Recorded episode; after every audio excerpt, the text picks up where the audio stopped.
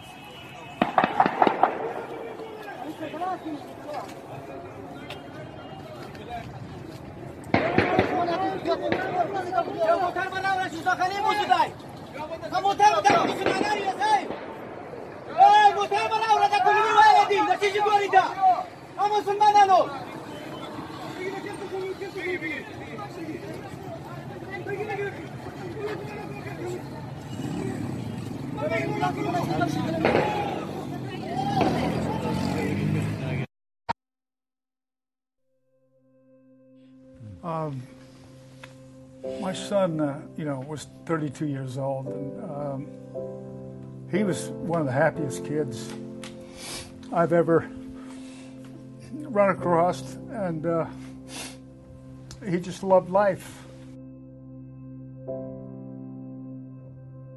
My name is Pamela Goodman, and my 32-year-old stepson Benjamin was killed by the Johnson & Johnson vaccine on March 14th, 2021. Within 12 hours, he was dead of a cardiac arrest, sudden death. We don't want any more people to die. Benjamin would not want anyone else to die. The autopsy is inconclusive. The medical examiner is changing their phone number, returning, refusing to answer our calls or give us a toxicology report. The mainstream media is not reporting these deaths, these serious adverse reactions. 切，开始，三三二一切，是吧？尊敬的战友们好，尊敬的战友们好，现在是九月十号啊，这个又开始了大直播。今天不一样的是，从画面上看啊，今天这个除了我这个老黄瓜之外，都是啊小豆角啊，还有小黄瓜。呃，现在有来自我们的老战友啊，老老战友了，这是奶奶辈儿的啊，年轻的卡利西啊，这是我们卡利西妹妹，还有我们的这个老战友啊，我们的如水啊，如水啊，来自波士顿的啊，五月花农场，还有我们的大美女 Jessica G，Jessica G，啊，然后呢，我们的还有小帅哥啊，美国小李。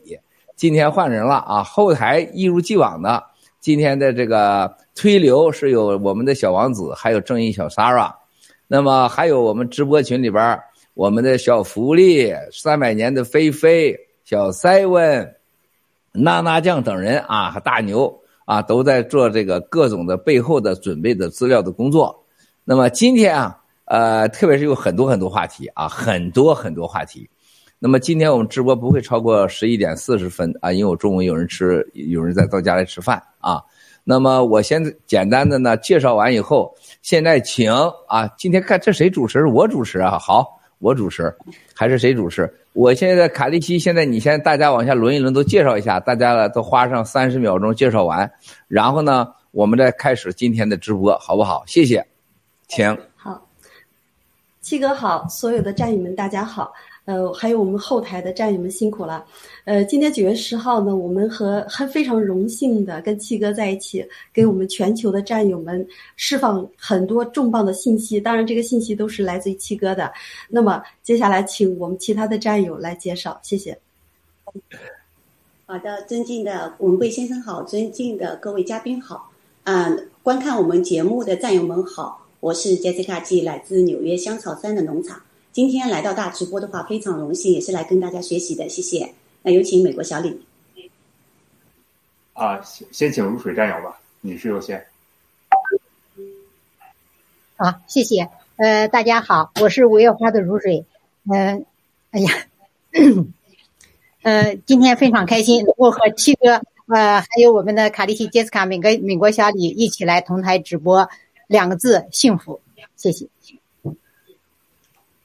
啊，这个大家都介绍完了啊，这个这特别好。小李，小李，小李，快说两句。小李，好的，好的啊啊，季哥好啊，然后三位美女好，然后所有的战友们好，那非常荣幸哈，今天能够跟七哥同框也是第一次。然后呢，呃，这个俗话说得好哈，这个三个女人一台戏，再加上七哥这位大咖，所以今天呢，我就是来当绿叶中的绿叶哈。然后谢谢战友们。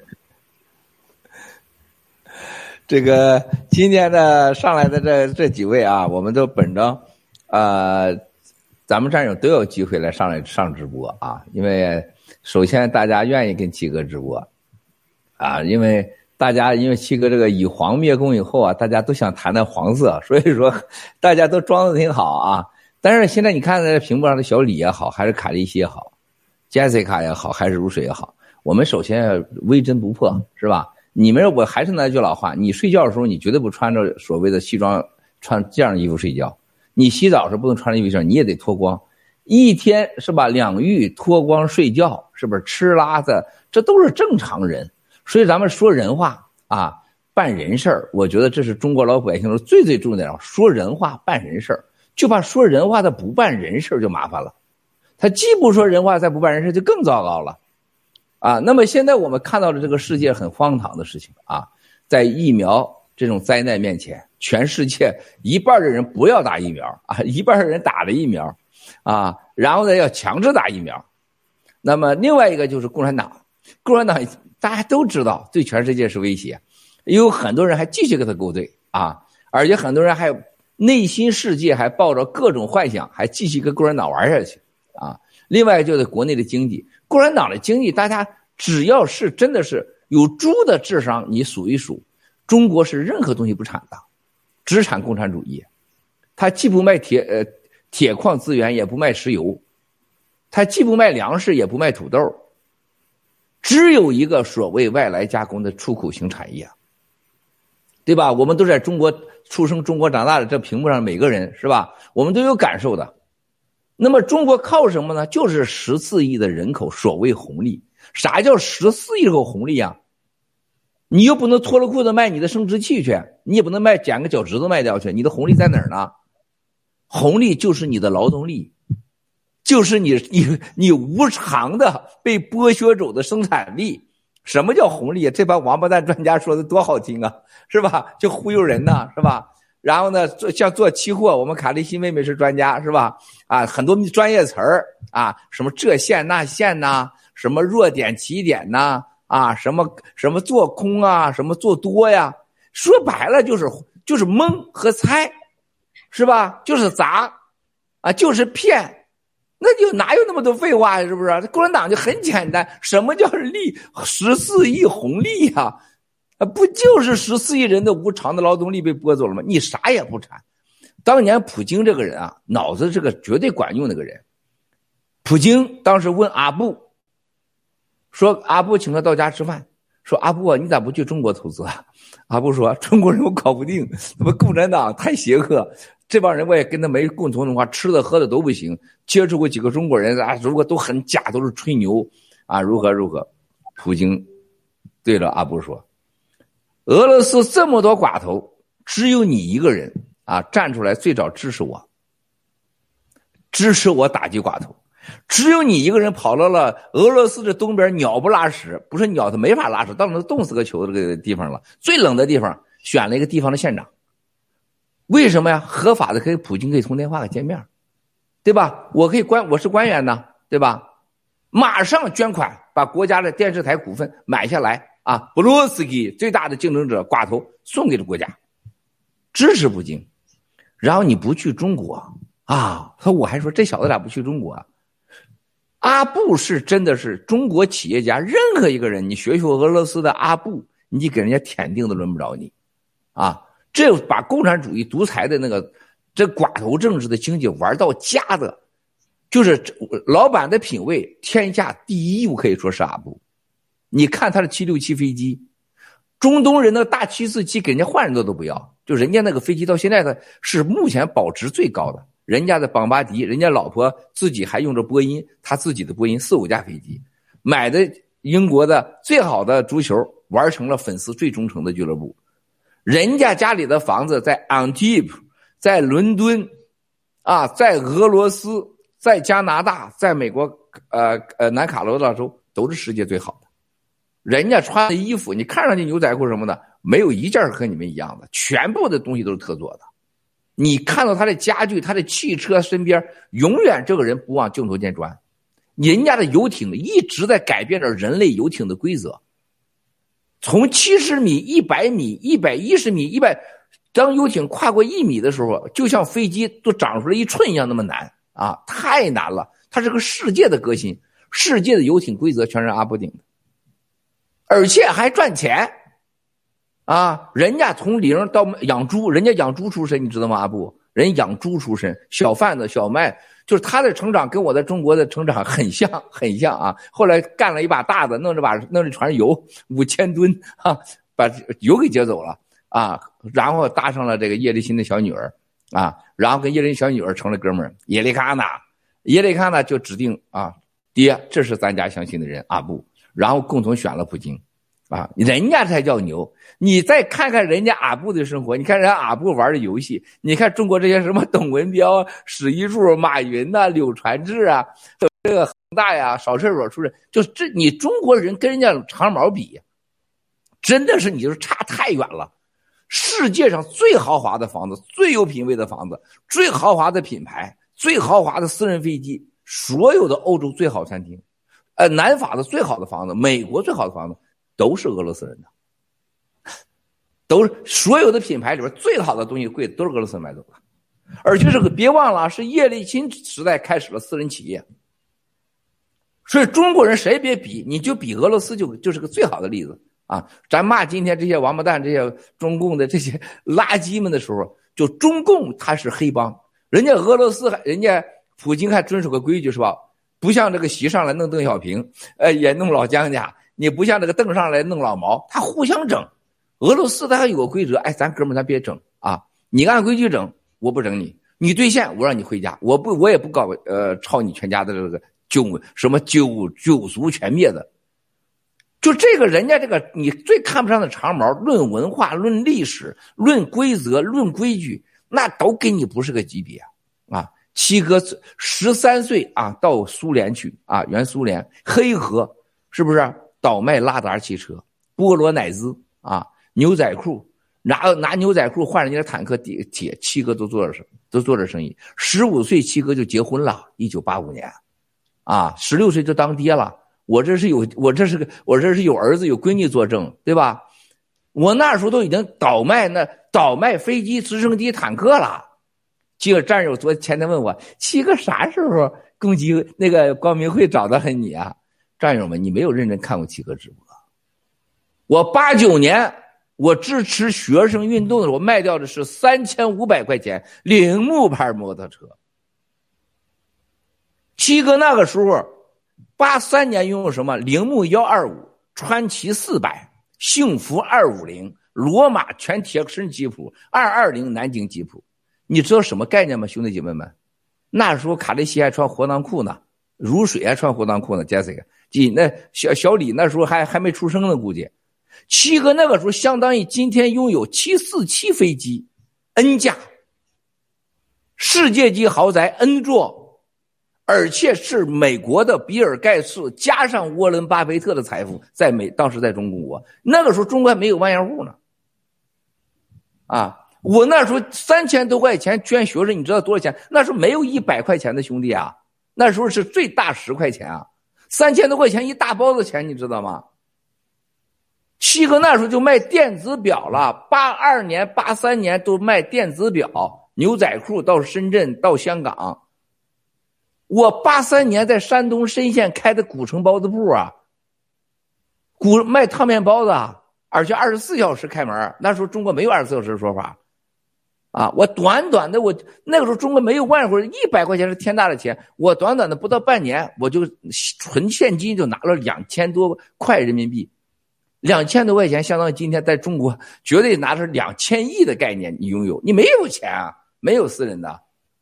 我啥时候被人家给盯上的？我我今天告诉大家，一开始一个谜。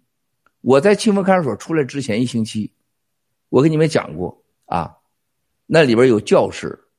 各种宗教人士反共的，其中被有被枪毙的，但有被放出去的。其中一个放出去，竟然回来站到笼子上来看我来了。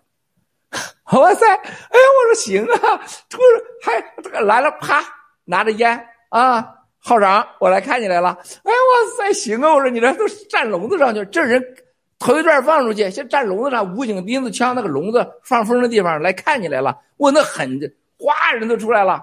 哎，带着草啊，烟。夸夸的一个号都扔扔啊，女号都扔两根然后七哥夸从里边掏出来了大前门，大前门啊，中华烟，咵顺着笼子扔下来了，然后咵在里一掏一只烧鸡，七哥烧鸡，哇塞，那是多惊讶呀！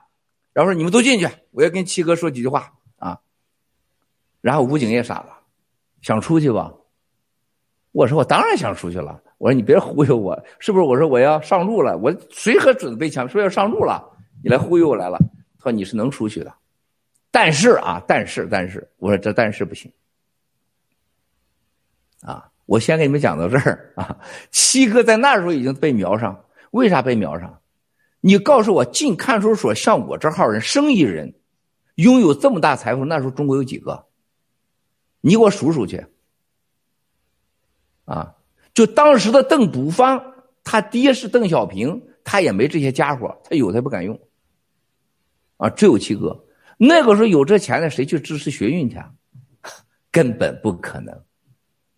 啊，就是我了。第三，在看守所里边的一次不跪的，他亲自眼见的，也就郭文贵了。在里边还要坚持灭共的，要发展起来，你告诉我，他都亲自眼见，也就我了。在里边能把他教的东西能马上啊，能给进入到血液里边，那也就我了。啊，我能说多少？我在那说一小时都说不完。啊，我那里的传奇故事多了，是不是？我在里边还写谈恋爱呢，对不对啊？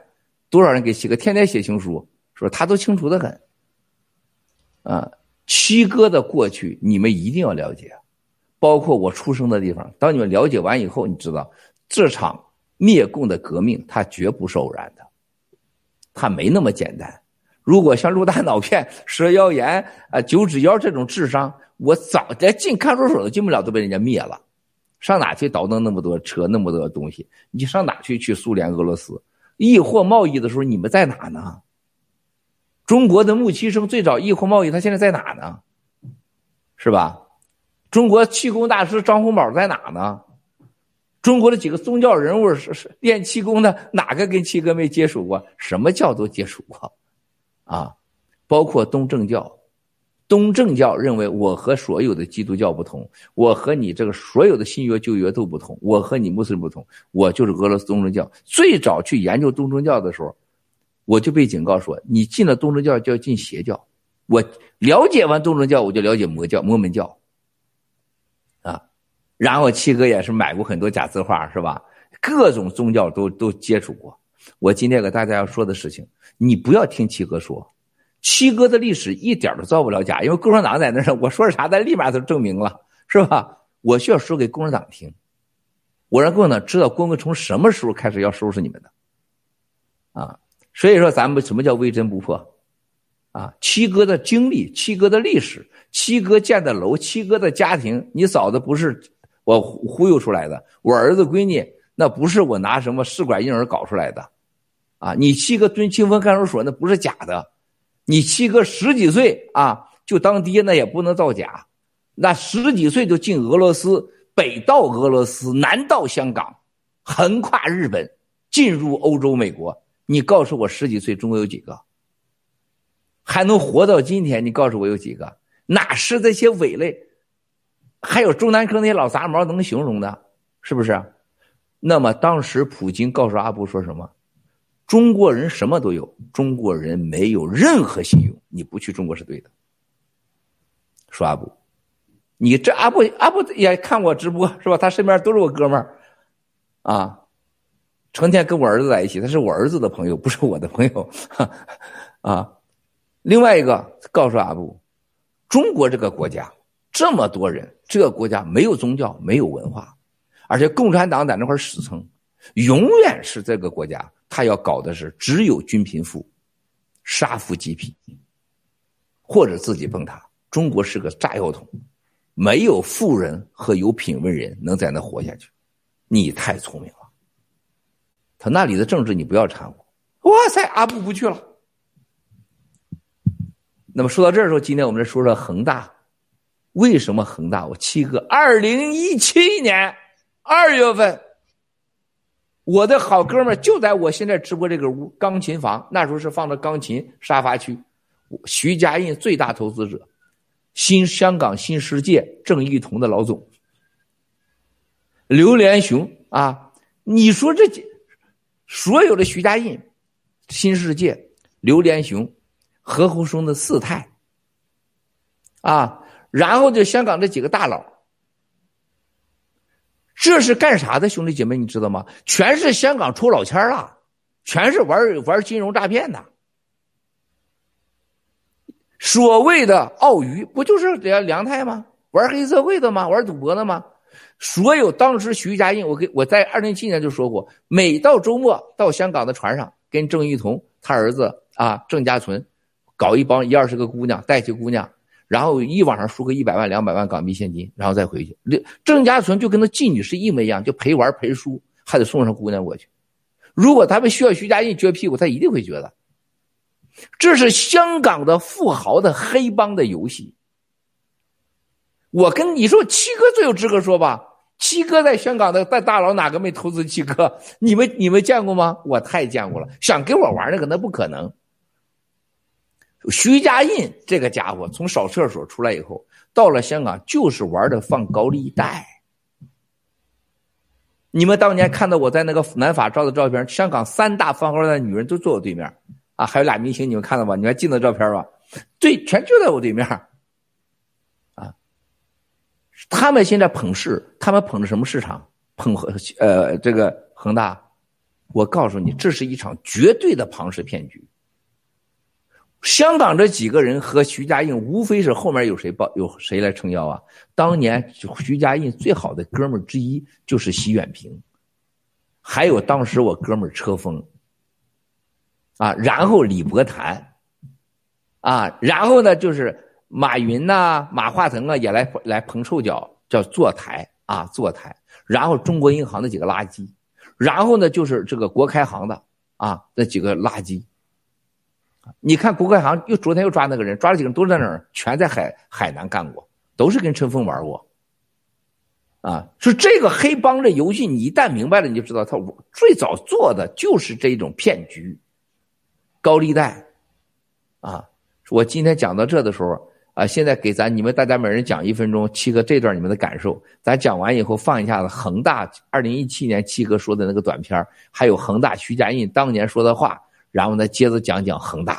现在咱请这个小李先说，然后呢这个如水第二说，Jessica G 第三说，最后压阵我们的这个这个嫩豆角卡利西，请。啊，好的好的，本来我该说这个女士先说，那我先来哈。呃，那实际上针对于恒大这一块的话，啊，坦白讲，我我个人不太懂哈。但是呃，就像七哥说的，这个中国的这个房地产啊，谈就是分享一个小小的故事吧，就是也是呃墙内的一个朋友跟我一块儿聊哈。他原先的话，大概是在四年前哈，他在这个呃墙内的一个一线城市的一个呃房子做银行的评估。啊，他当时做了是可以将近一个亿吧，啊，然后呢，半年前他又把这个房子重新做了评估，啊，评估的价格的话大概是呃不到啊，就是九千万出头，啊，所以说其实从这个侧面也可以体现出来，这个包括其实恒大刚才国先生也提到了呀，包括房地产是它最最重要的一块，那很显然从这个小小的侧面也可以体现出来整个的这个中国的房地产的这这样一种现状吧，嗯，好，那下面话筒交给。细节，那个如水很好啊，三十九秒，如水，请开始。哎，Jessica 主持好啊，Jessica 来来，你主持我就不主持了啊。对，如水没有开麦，如水，如水没开麦，注意一下，我来帮你计时啊。呃，其实，哎，七哥说的生活离我真的是特别遥远的。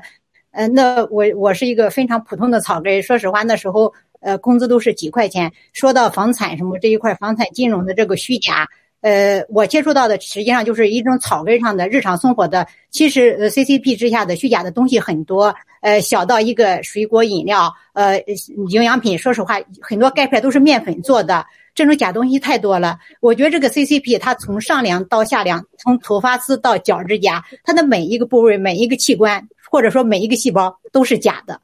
谢谢。好的，三十六秒，那就我来说一下啊，我自己给自己计时。嗯，曾经呢，我是这样认为的，就是房地产这样非常非常高大上的，我觉得自己从来没有接触过，永远的就是只是买过几套房产而已。恒大也买过，所以呢，在过程中就是虚假的广告，就我们也是受害者。当时说精装房的时候，最后的话大家就开始发现精装房完全没有符合标准。这是我在中间的话，大家都呃联合起来进行过一些。投诉啊，起诉啊，最后都无果，这是我经历的恒大。另外呢，就是对于假大空这一块，以前的话我已经完全忽视了这样一个环境。他说的我都已经不去想真和假，就觉得大家都是这样在生活着。现在我发现了，有了爆料革命，有了我们的新中国联邦以后，我们必须要必须要勇敢的站出来，告诉大家真相。好的，谢谢，卡利西。嗯。刚才听到七哥就是说他在三十年前的经历，呃，关于这个灭共者的这种准备哈，我相信呢，七哥的经历和他今天的成就呢，哈，基本上就是对这个中共的假擀面杖子，对中共的这个经济呢是深入到骨髓里的理解。所以呢，呃，我们作为草根呢，我们看到的是表象。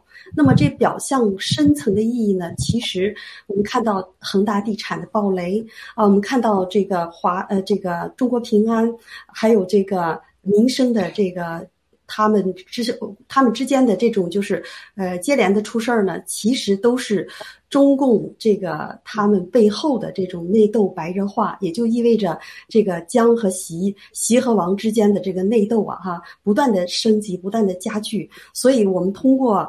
我们草根不知道的这些事情，通过看七哥的直播呢，我们了解到了中共的本质其实就是啊，这个权斗啊，这个利益和这个政治的呃这个斗争。呃，其实对于老百姓来讲呢，呃，永远都是不好意思，暂停一下。谢谢。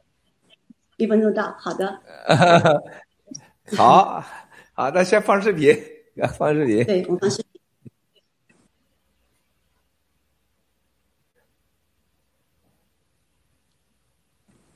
小骚扰，我们推一下视频，谢谢。视频没了。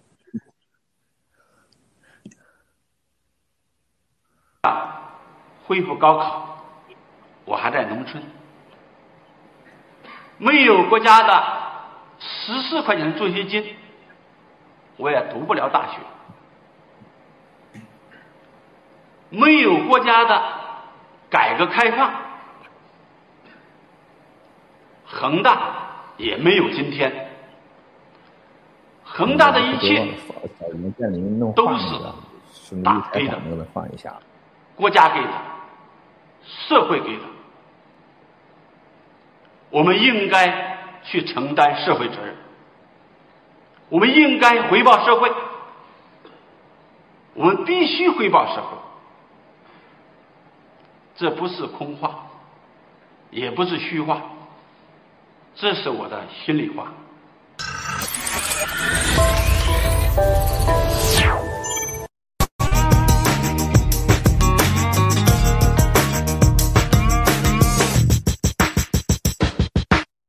现在剩一个恒大，恒大的悲剧比谁都会惨，比海航还惨。等着啊，大家记住，我我会有呃两集专门报恒大的。我报恒大那一天起，恒大的丑闻只比海航大，不会比海航小。记住我这句话。记住我这句话，我已经告诉大家了，什么叫房地产？金融没有金融腐败，它搞不成大房地产；没有篡改这个这个容积率，不可能做大。所有恒大买的地，他不管多少钱都敢买，因为我比如一百亿买这块地，本来这个地值十亿，我一百亿买了，我高出了十倍，但是我改容积率，我改成一百倍，什么概念啊？这个十倍高的地价。在我一百倍的容积率加大的时候，你就已经没有了。我这只是个比喻啊，它已经不存在了成本的问题了。把这房子卖给谁不重要，卖给银行，卖给自己的金融机构，进行了高评估，再抵押，再抵押，甚至重复抵押，带走了钱。然后老百姓买房子，你买不买都不重要。恒大。老板，恒大的资金来源，恒大的资金去向，恒大的运作手段比安邦、比万达那只过一百倍不会低。它不是生意，那叫政治。恒大这个就是一个诈骗，纯粹金融诈骗。恒大出事的时候，我告诉你，那比安邦、那比这个什么民生、那比这个海航都要大啊，都要大啊，而且国际上更加会震撼。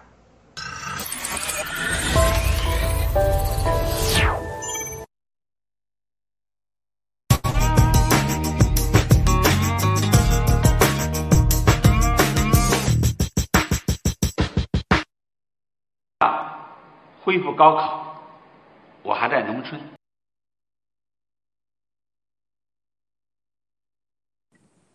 和小王子不弄点错误，好像开麦了吧？可以了吧？可以了，可以了吧？没有声音了啊！刚才看到这个呃，二七哥二零一七年说的这个呃恒大的事情，你今年看四年啊，四年呢？你们四个想过没有？如果我当时说错了，咱们爆料革命将是什么概念？你一定反过来看问题。就这个人干坏事的时候，你得想到他干这个相反的正事是什么样子。他要干了好事如果相反的时候，对这个人什么样子？很吓人的，啊，很吓人的。这个当时徐家印啊，徐家印从河南出来的，我的好几个当年裕达的老总都挖到跟他工作去了。啊！我炒掉人给他工资，到那都是 N 倍的工资，这各种原因要跟我联系，我从来没见过他。我最起码不超过几十次，他老去盘古吃饭，啊，然后要要见郭老板了，又送礼物了，我从来没见过他。在香港车峰那里，啊，在香港的我那几个哥们那里，还有新世界那里，刘连雄那里吃饭，从一说有这些大陆的老板在我扭头就走。从来不见他。我香港那个最早的投资我的人啊，投了徐家印，他说文贵啊，我第一次见你就你的相貌好，啊，你牙齿雪白啊，然后鼻子有肉，一脸正气啊。他说这个徐家印是个邪人，他我投的短期以后就走人。我在背后不说人家坏话，他问我啥我也不说，因为我是老最早投资者，裕达投资者。说到这儿，我说我告诉你，如果你聪明的话。当刘连雄新世界投了第二笔的时候，你跟进投，等到投完以后能分利润的时候，立马走人。那就是坐庄啊！有人也假的在这块压码的时候，你你看到这个时候，你别跟他进。但他玩房地产，他要压的时候，你一定跟他进，因为他的钱不能赔了，是吧？你就现在在他抽码之前，你拿走，啊！我这个投资者在徐家印上拿走了大概有个七八十亿现金，啊，再也不回去投了。徐家印就不愿意了，说你这都赚那么多钱，你得继续投啊，这不就黑社会吗？是吧？继续来做嘛，到最后一把给你收走，他再也不去了啊！而且人家家里边啊，跟他就不怎么来往了。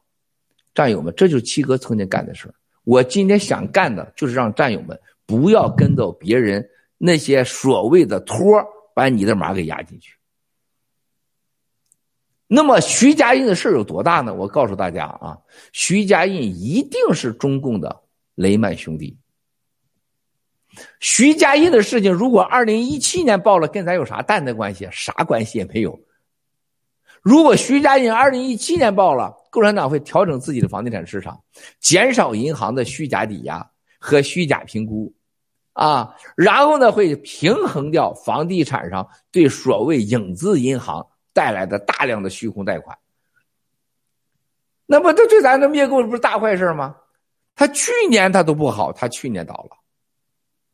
今年这个时候是最好的病毒疫苗，大量的外企离开，啊，看到三星了吗？所有的工厂一律停掉，啊，谁能说这个人类上只有郭文贵能告诉你？没有人告诉你，全离开，而且不惜成本的，谈都不谈。工厂都给你，不要走人。日本的几个企业，半年前我记得七哥在去年说的时候嘛，二零二这个六月份的时候，我说日本的企业会大部分回去，你们查一查。明天你们直播的时候，咱们可以说一说，几个企业全部流走。这几个企业都到都到我这屋来给我见面的，啊，他们问我这些在中国，我说你要相信我，立马走人。如果不相信我，你不要再问我。就像现在刚刚的中东的啊，就中东的这个沙特这个五千亿做完，科威特他们最喜欢的卡塔尔是吧？他们都私下里问我，Miles，，你给我们什么建议？我说你建议想听我的吗？想听我的可以，先签一样东西，我就让你跟你说，保密协议。最后他们签了，我说那你就按这个去做去，你看会发生什么事战友们，恒大在二零一七年，我说他到二零二一年报，说明了战友们，你们要看清楚的。我了解共产党的经济和人脉关系，它的准确性。这要是赌博，这要玩金融，那七哥是天下第一了。你没有一个人能对四年的一个中国所谓第二大几万亿的企业，那我要做空它。凯利希啊，这专家是吧？你说我得赚多少钱？我说哪个？做空海航，我会最赚最多的钱；做空恒大，做空马云，我百分之百的把握。七个要做空他们，那赚多少说赚多少赚多少，对吧？那么另外一个，大家记住，看事情不要看表面。啊，就像拜登 昨天给习近平通电话，哇塞，很多人好像觉得拜登不应该给习近平打电话，他俩打电话好像就是你的末日一样。相信这个感觉人，你赶快去。越快点离开爆个爆料革命，啊！我可以今天在直播前告诉你一句话：谁发起的这个电话，什么时候打，什么要打的，我是世界上除了当事人之外，我是唯除了他三四个人之外，我是最早知道的。我没有说，啊，在镜头前的战友，国内战友，他们知道我说的什么，就是中南坑人，我最早知道的。我没有向陆大岛骗啊，重磅啊，重磅啊，是吧？有用吗？啊！我说他打电话，他俩就不打了吗？我说他打电话就证明我伟大了吗？你们就因为七哥能知道拜登和习打电话，你就跟我吗？那咱不成了一帮疯子、神经病吗？用得着吗？我知道多了。我现在我我现在我可以告诉准确告诉你，习近平在哪睡觉？他今天晚上不在中南海，而他在的地方我能说出来。谁敢给我打赌？咱拿真钱真银子，谁不打谁的孙子，一赔一百的，是吧？我知道他在哪睡觉，你能告诉我吗？他跟九十分钟的谈话，真的目的是什么？有几个能说出来？拜登和他谈话，就是拖美国的经济市场了。拜登的现在这个美国的民这这所谓的民生已经二十八到三十几了，但是你看了吗？拜登的民调越低，经济越涨。为啥呀？为啥呀？拜登这时候给习打电话，想干啥呢？你以为说干啥？他唯一的就是牺牲品。很抱歉，台湾和香港啊，就是给习说你你要那潜在支持你打台湾，再弄严点香港，香港我不会管你的。但是我这我个人的事儿，我的事儿 啊，对不起啊，是吧？得得来点啊。但对爆料革命是啥事兄弟姐妹，你知道吗？天大的好事他俩不动作，美国的右派能有机会动作吗？他俩不互动，共产党的内部的另外一帮能有危机感吗？话又说过来了，就像美国现在昨天拜登强制打疫苗，哎呀，每个人吓得一样，哎呀，我们要抗议，我们要干什么？我说美国人比咱个高，美国人担心的比咱多，轮到咱新中联邦算老几啊？你往前冲啥呀？啊，咱把如水，咱把这个卡利西，把杰西卡仨人入在一起，你有一个半美国人高吗？你小李，咱哥俩加一起没一个美国人体重，咱在这块冲什么大块头往前冲啥呀？人家美国人不担心，人家不担心人家孩子，你往前冲啥？你嘚瑟啥呀？他不这么弄，这个疫苗的事永远解决不了。啊，你就像美军有多少人辞职，知道吗？人家立马脱军装走人。啊，你看着美国不是 F 二十二，不是 F 三十五的人走，美国是开航空母舰的人都会走，绝对是他四十六的人是不打的，你不要开玩笑啊！他这一个命令，一点一亿人要打，要强制打疫苗，一千万人上街，那结结束了，你想啥呢？你们永远把好事看成坏事永远把坏事看成灾难，你这一生都不会成功。所有这个世界上也要记住的，成功者一生都在麻烦中和危机中度过，loser 一生都在饥饿中和所谓的平安中，没有任何麻烦中度过。这就是最好的平面成功者不成功者。川普总统的麻烦从小到大就没断过，谣言。习近平的挑战比全人类谁都大，想杀他的人多了去了。普京几乎全世界都恨他，都骂他，不不，俄罗斯三分之二要杀了他。伊朗哈梅内伊是不是？他外甥女儿这个在在香港给我打电话说啊，你不要再讲什么讲讲我舅舅了什么什么的。我说你为什么不讲你舅舅？啊，他说他现在身体也不好，你老讲他他很在乎。我说我就要讲你是独裁啊，啊，他这孩子都不敢在伊朗。哪个成功人士不是在危险摇摇欲坠的风季中度过的啊？是不是？哪像你们几个女士在家里边有老公疼？是不是啊？有老公按摩脚，哪有这种可能啊？是不是？你注定你不会是世界的伟人。那人家这个拜登打这电话，人家美国这个经济，人家美国出了大问题，他要一直撑着经济上去。我昨天我在开会前有二十五分钟，我去了整个曼哈顿那一溜子都是卖豪车的，我去看了一下。我怕人家说的信息告诉我这经济指标不行，我马上去看。我去到了所有我熟悉的店，我都惊呆了。那几个店，你们记得我原来拍过吗？二楼、三楼、四楼，什么法拉利、奔特利，世界最好的车，最大的叫曼哈顿拉修瑞卡，七哥二十年前在这买车，几乎车全部卖光，全部卖光。他说来个车就卖，来个车就卖。他说比二零零八年以前夸张多了。我去看摩托车，摩托车也是卖，豪华自行车也都卖，房产。哇塞！这周围好几个房产在挂了七八年，没人问，突然就有人来了，多少钱啊？旁边那个你们看到报道了吗？要六千万，六千万，那这个明星的是吧？挨着那个那温迪邓家旁边那个，啊，就像个相当于两个楼，直接当天谈成九千六百万，九千六百万，按照市场规律，全世界不超过一百个人能一把拿出现金的，居然立马买走了，啊，买美他呢？我们一个。呃，整个美他那的一个一个中介给我打电话，他郭先生，所有你过去看过的房子已经全卖完了，我手里想买想想买想找人买房子都找不着，就找卖员都没有，就疯狂到这个程度。你知道这个奢侈品到了，我跟你们说，爱马仕、伦平那没货。他说：“先生，到这就没，到这就没啊。世界上只有一种情况下和这种经济现象，一个是这个国家印钞票印到了满天飞，一种是这个国家地下地从地底下往上冒钱，还不能是印钱，冒钱，印都印不过来。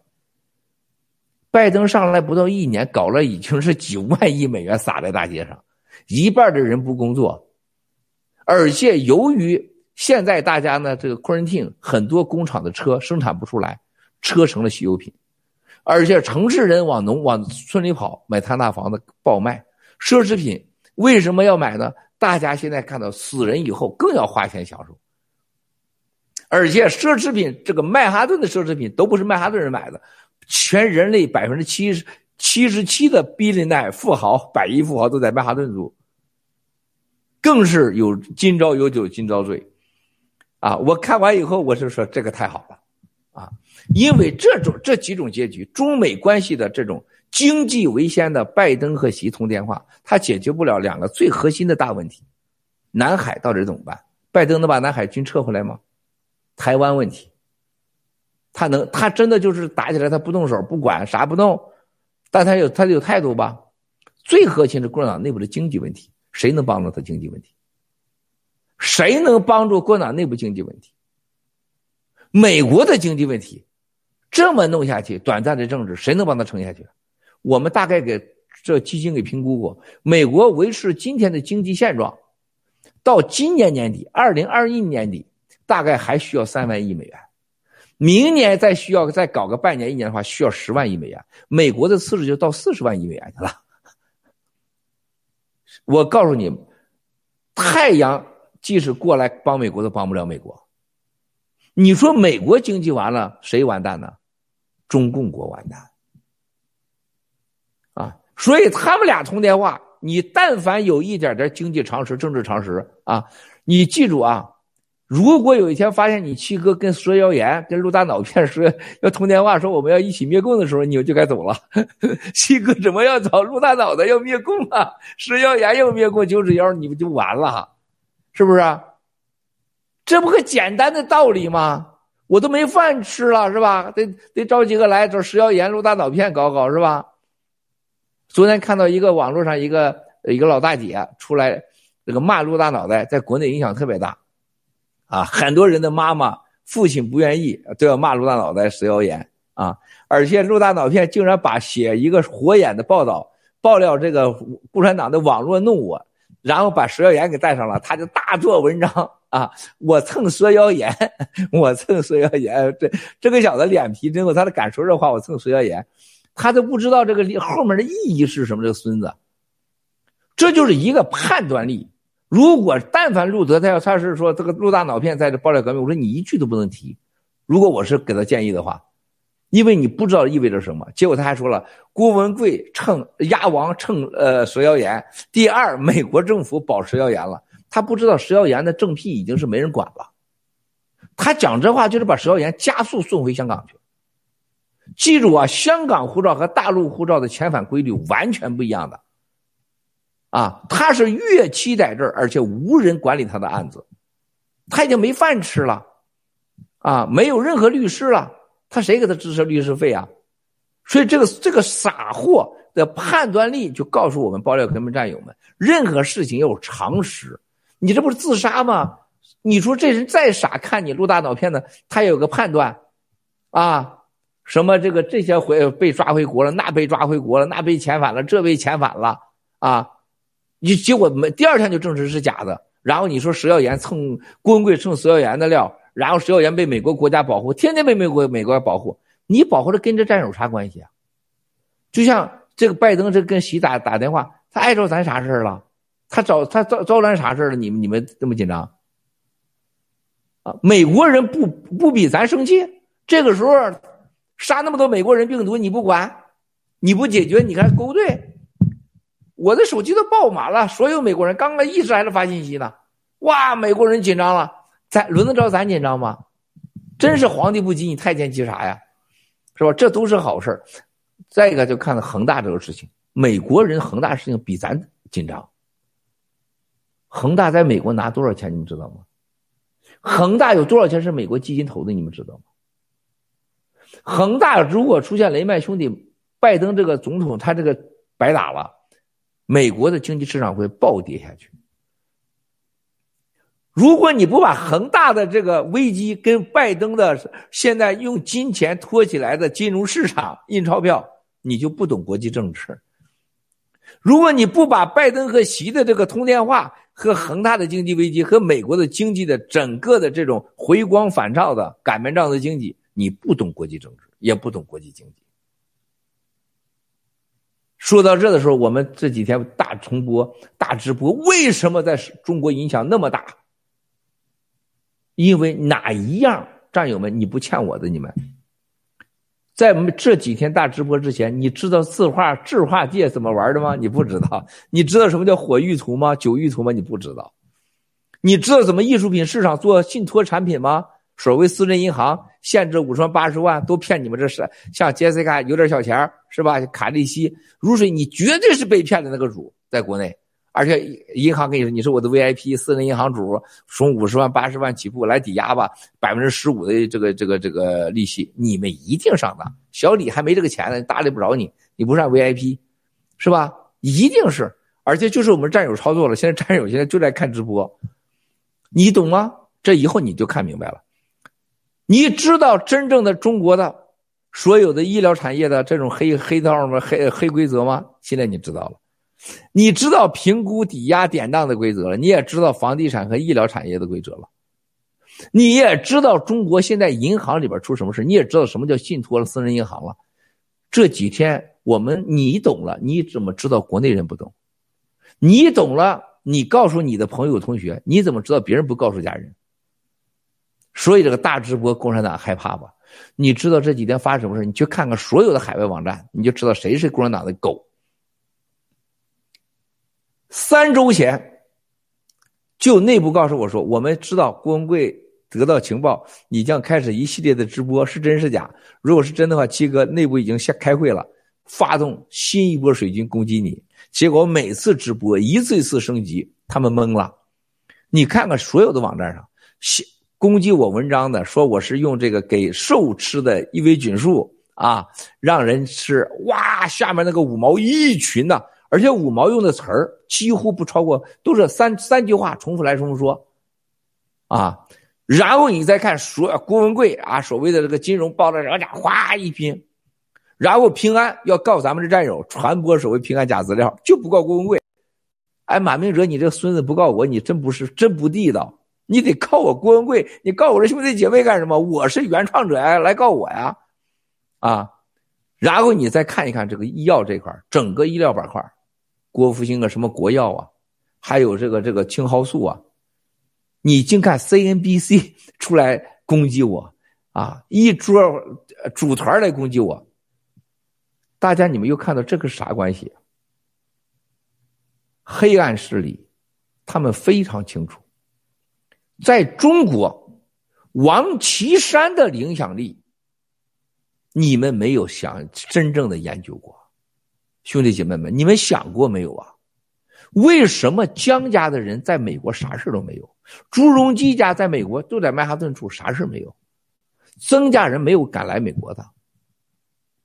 王岐山的所有的钱都在美国搁着，你怎么着？王岐山女朋友在美国，为什么布隆伯格要举着王岐山说是世界最有权力的人，而不是习近平啊？而报道习近平的家族腐败是《华尔街日报》和当时的布隆伯格，为什么不报王岐山呢？你们今天就往回讲，你还讲报七哥第一个人是谁？就是胡舒立呀。胡舒立呀，想过没，战友们？胡舒立在哪儿？现在啊？那现在那搜狐的潘石屹个傻叉，旁边这个楼都是他的啊，都得给他弄走。对边的叶选明的楼，啊，陈峰的楼。你们想过没有，谁到底和这些邪恶势力有关系啊？人家保谁呀？啊！我告诉你，这个世界上最惨的就会是习近平，最惨的就会是他。普京有东正教，我不往下说，你们懂吧？东正教是干啥的？东正这俄罗斯的东正教现在是跟谁合在一起的？啊第二，中国的王岐山，中国的陈元，包括江家、朱家，人家是跟谁的？人有国际势力，这是为什么当年索罗斯是投王岐山的？现在要骂习近平啊，是不是？我跟习近王岐山是同宗同脉，是不是？布拉克斯通本来也投王岐山的，现在就布拉克斯通现在要投习近平了。哇塞，你背叛我们的宗教啊，对吧？不一样吗？你看到这个时候，大家明白啥意思了吧？小李没听傻吧，兄弟？七哥今天跟你讲这个，你把每一个事儿整明白，卡利西。每一句话都会是震撼世界级的，杰斯哥。如谁？你能听明白吗？别老我一个人说，你瞅我一人直播了。你们讲讲，你们讲讲。好的，那我们有请卡利西谈一下你的感受，好吧？呃，我们听了七哥爆了这一季的料呢，哈，其实无外乎就是两个事情，一个就是中共的邪恶和。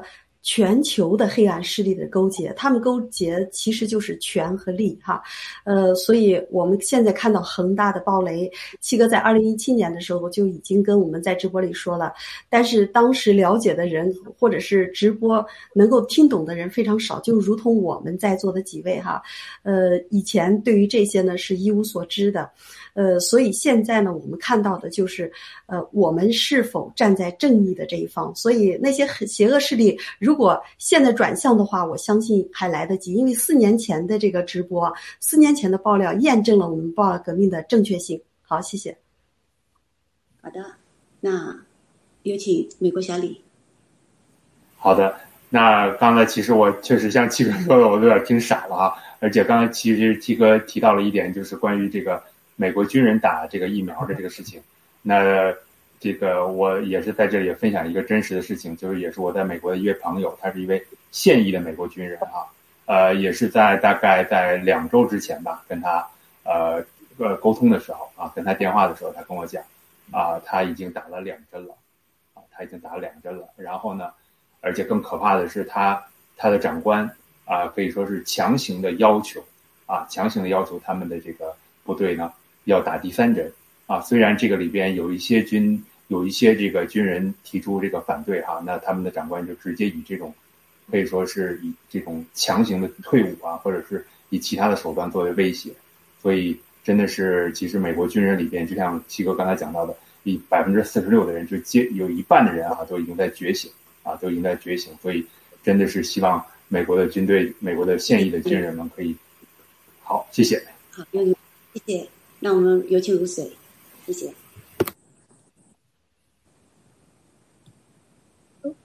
能听到声音吗？嗯，现在可以，请开始。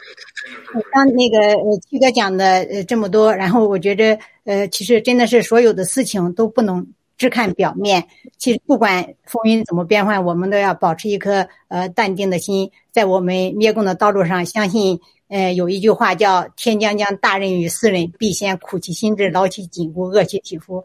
在这个道路上，肯定是要有困难，呃，有危险，要经历一些枪林弹雨的。但我相信，只要有我们都有一颗坚定的心，一定会胜利的。还有那个七哥说的这个金融、房产、宏大这些事情，我就忽然间想起了那些赌场里面的赌徒，他们那个赌场他会让你吃一点甜头，让你一次次陷进去，让你欲罢不能，然后最后会让你倾家荡产。所以说，呃，不管是赌徒还是和那些 CCP 勾兑的人，应该的适时的收手，抽身而出，及时切割。谢谢。好的，谢谢如水。那我来谈一下我的我的一些想法啊。我我整个的感觉是这样的，就是本身的话，就像人家说，就是盖着井盖的里面的井底之蛙，我可能就是那一块那只井底之蛙。现在的话呢，有幸的就是在二零一七年认识七哥和爆料革命以后呢。我觉得我现在这只青蛙的话，真的已经坐在了宇宙飞船上面，在遨游太空。所以很多时候在听的过程中，真的是懵的。呃，所有的财富，我觉得真的就是经历。那这经历的话，我们就站在了七哥的这个这个，就是他驾驶的太空飞船上。所以我正在努力的遨游过程中，尽量把眼睛睁大，把耳朵嗯竖起来，好好的学习，好好的听。这是我要表达的，谢谢。有请七哥，因为大家很多战友。今天这个这个呃，很多人给发信息啊，特别是国内中央电视台的战友们说，今天的这个视频效果特别好，然后觉得咱们几个这组成的画面觉得特别稳当啊，很成熟。他说更更靠谱。然后呢，说是这个长岛哥发信息说，如水的第一次露面给了七哥了啊。然后呢，国内的很多人说想知道如水啥样，结果今天知道了啊，说是大美女。因为这个国内这个战友发信息，其中一个就是如水的药，如水买的药，就到了以后就给这个咱们战友患病，就他的家人患上病了，因为咱对外没说，他一家三口人，因为他本人在国内还上班呢，他家三口在美国，这个全染上了啊，而且原因就很简单，没有吃强力回，也没有吃锌，染上以后就突然间全家人就是那个就是烧。啊，然后呢，就跟那个大卫兄弟一样，就是这个这个不行了，就是站着就抖腿都抖，马上把药给他寄过去啊。他家是真奇了怪了，就药下去几个小时就管用了。长岛哥，咱联盟委员会寄的药和七哥和寄的药里边的百分之六十都是由如水来买的，而且如水每次都是马上到位，而且如水跟七哥发信息发东西永远是一句话两句话，而且大多是文字。就如水的执行力真的是战友当中我们每个人真要学习的，而且如水到这个对战给战友时候，很多人反映说如水话不多，问的问题都到点上，啊，这这个这个妹妹真的是七哥非常引以为荣啊，就是这绝对是不是口炮党的最好的代表，所以国内这位战友让我给感谢说七哥知道你我我当时个时候这药是如水战友买的啊，这刚才发信息特别感动啊，特别激动，我也很开心。说人多干好事啊！说到这儿的时候，我再给大家说一个非常重要的事情。我在说拜登和习这个通话的时候，当我知道他跟习要通话的时候，我在国内的战友那块我说我听说美国准备好要跟习通话，他没有啊，我说没得到信息。我说你记住啊，几个小时以后你就会得到信息，拜登会主动要去给你们打电话。结果他就是我们俩电话完，我是这里的十一点，他那里的国内北京十一点 啊，结果过了几个小时。他就给我发了一些七哥，你太神了啊！他说我们大领导这个这个说了，这个拜登主动通话啊，主动通话是吧？这咱的战友，的每次都是验证一下七哥的牛叉是吧？咱不是光知道国内的情况，咱还得知道这面是吧？各世界各地的，而我说告诉你，通话时间不会超过一百分钟，而且内容是什么？我告诉你，就这几条。他的七哥怎么看这问题呢？我说我说我告诉你，对我们是太好的事了。你们记住七哥那天说的话：消灭共产党一定从北边绕过来，这一圈过去，咔嚓一刀。如果俄罗斯和中共之间不出问题，你不会看到共产党的灭亡。啊，你不会看到共产党的灭亡。啊，如果是美国跟共产党现在要好起来了，他俩现在突然要拥抱、要握手、重新签合同。呃，所有都要合作。我告诉战友们，你们听懂我今天跟你说的话。我不希望再有四年，你在看我今天直播的时候，看着我对面有仨美女，一个帅哥，都是傻傻的看着七哥在这儿胡掰。我希望你像看到我当时说王说这个恒大王健林一样的事情，他会让你发生。当中共再有任何机会和美国总统和美国好的时候。就是共产党立马死亡的时候，所有的中国共产党员，你记住我的话。今天的九千三百万党员，你已经没有任何能力、任何可能来决定你自己的命运，包括习。自从他到了俄罗斯几次私谈，签订下历史世纪的大合约之后。这是一条不归路。当我知道王岐山七哥二零一七年爆料的时候，就告诉你，我坐在对面的王岐山给大家说：“你们还想啥呢？还他妈在这混呢？你以为未来还像现在这日子？过去了，从文化大革命时间来了，挑大金，白刀子进的红刀子出。哎，赶快走，快去，快去。”你以为王岐山是蒙的？你见王岐山在历史上到活着的见王岐山，他所有公开私下说的话有一件没兑现的吗？中国人吃草了吗？企业家完了吗？挑大金了吗？所有钱收回来了吗？还有好日子吗？进不进文化大革命二点零？这是二零一零年。王岐山为什么说这话？王岐山是 SARS 进了京城，啊，王岐山说没有没有萨斯老子怎么能坐在北京这个椅子上？谁能让我来啊？哪家听的愿意让我来啊？对吧？进了中纪委，从副总理到了中纪委，到了中纪委以后，你看他讲话，第一次你们都看到视频都有了。没想到选了我王岐山吧？记得了吗？敲手那个，这不是习给的，他当常委，席给不了他，他俩一起上去的。你以为是？你以为是江家？不可能，他自己胡不说了说，胡说我不同意啊。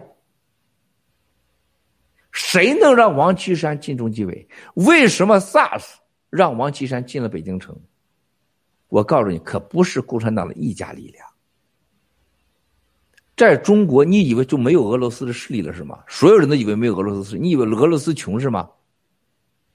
我告诉你，中国共产党他就是俄罗斯的原共产党的孙子。中国人的武器、文化和中国的军队。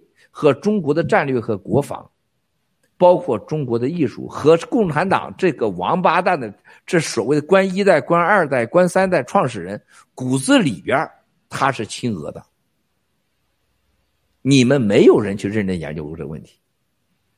自从习上来到美国，奥巴马把他在洛杉矶，我再说那个啊，七哥亲自参与的洛杉矶会院山庄会面，彭丽媛穿着长裤子，差点从飞机上摔下来。然后奥巴马一副官僚孔种的把他给教训了一番以后，习近平回去大骂在飞机上，在飞机上就开始骂了啊，回去就去俄罗斯了，这是美国历史上最大的灾难啊！然后到了俄罗斯跟夸普京俄罗斯啊，大家还不知道，到了俄罗斯以后，你们还记得吗？带着。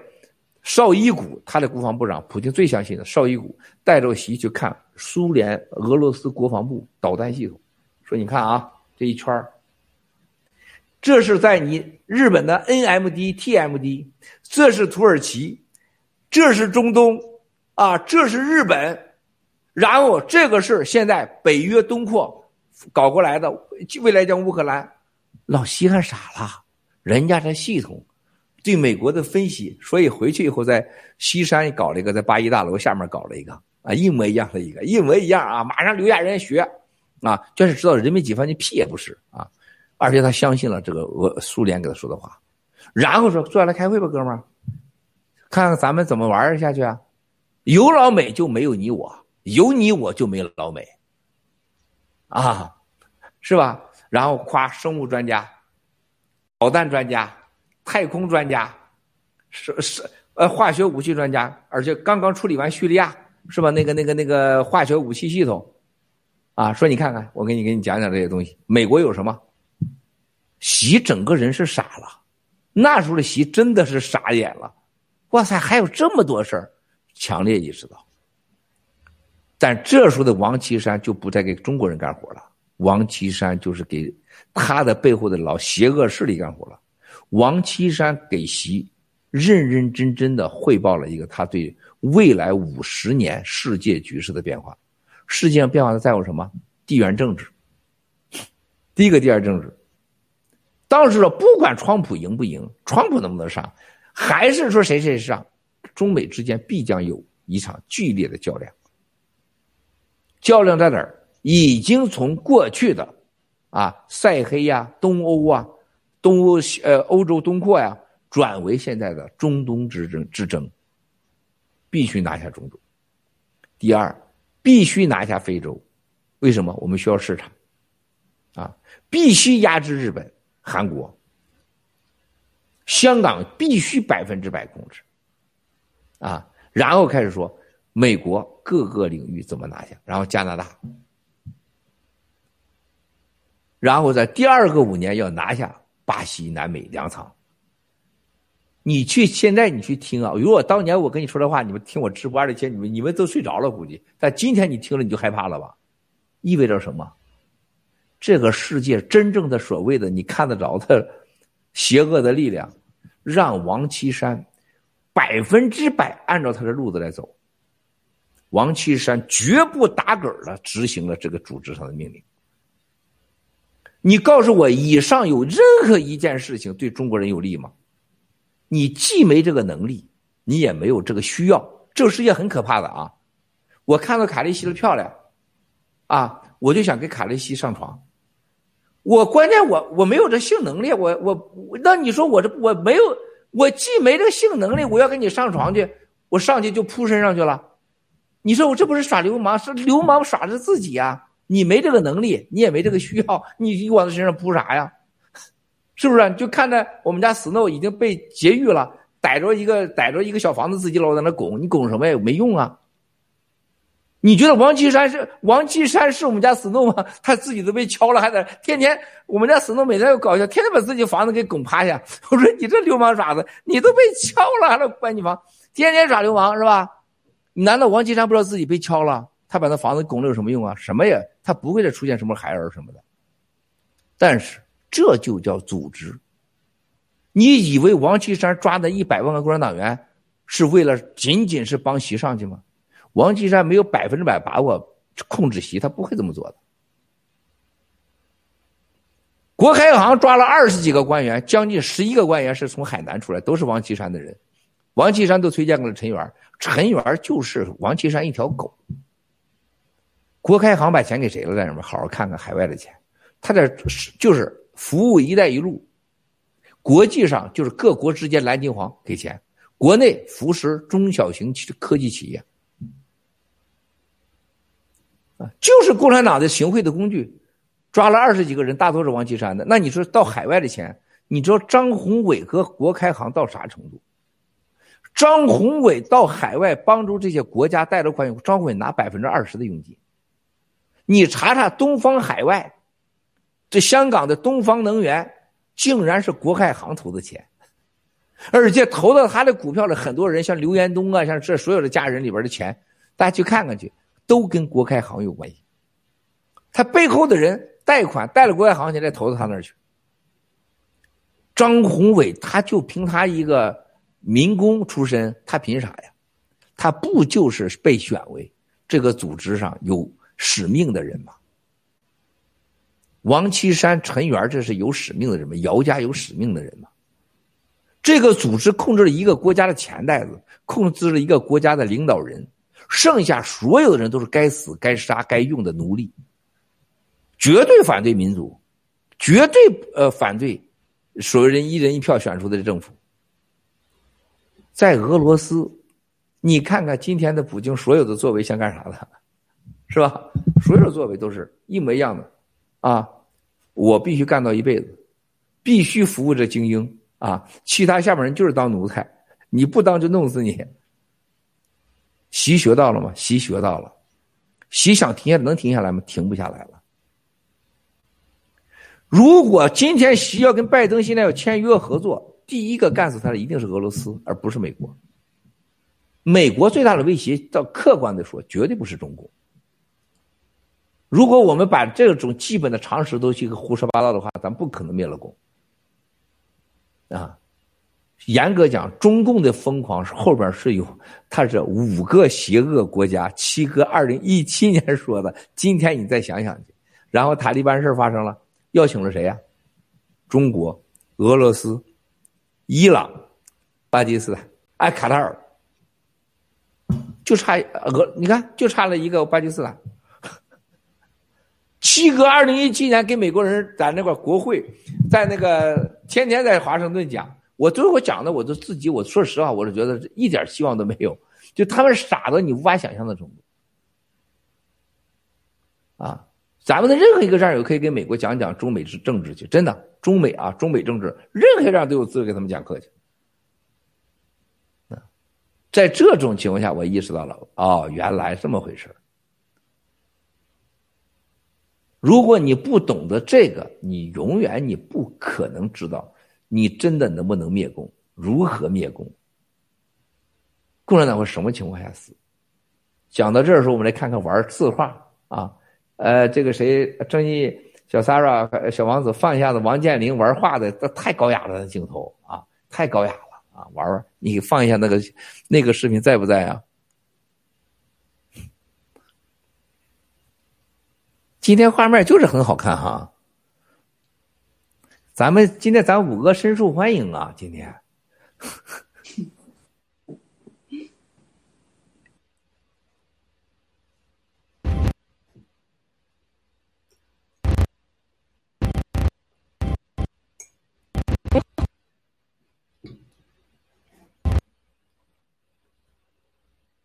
因为后来我才知道，就这种画儿打开来再卷上，打开就这样一卷一打，这一次其实是对画是有挺大的损害的。所以可能一般他们说那些同事说都没有看过。这是谁的呀？吴先生呢？哦，吴冠。哎呀，我喜欢我喜欢吴先生的。是吧？嗯，我喜欢他的。好。现在国内几乎所有的拍卖上都会有，有一幅他的画。看，看很难找到的。拍卖行多少拍卖行找我就说，哎呀，你能不能？这吴先生的带一个代表作，你看看啊，这是他九六年的，嗯对，而且这个是他极为得意的一张画，看似好像没有规则，这个线条这个线条，哎呦，这个是一个人没事的时候打开这些看，对我自己没事的时候，这傅抱石的，哎呦傅抱石的，也是傅抱石的一幅代表作呀，人物啊，你看这二香图，傅抱石的特点就是画视野。嗯，你看，这是他自己画的好了，他写了这么多字儿。嗯，这是他的他的儿子。嗯，鉴定先不报时好古装的什么词二乡图，人物神韵什么什么细致刻的生动啊，笔墨什么传承，如何如何？你看挺意啊，写了一大堆，反正这赞美的吧。很多收藏者是这样啊，藏家到了那种境界，都会在这张画上，比方这个那个空白处啊，或者留白处，这写几个字儿。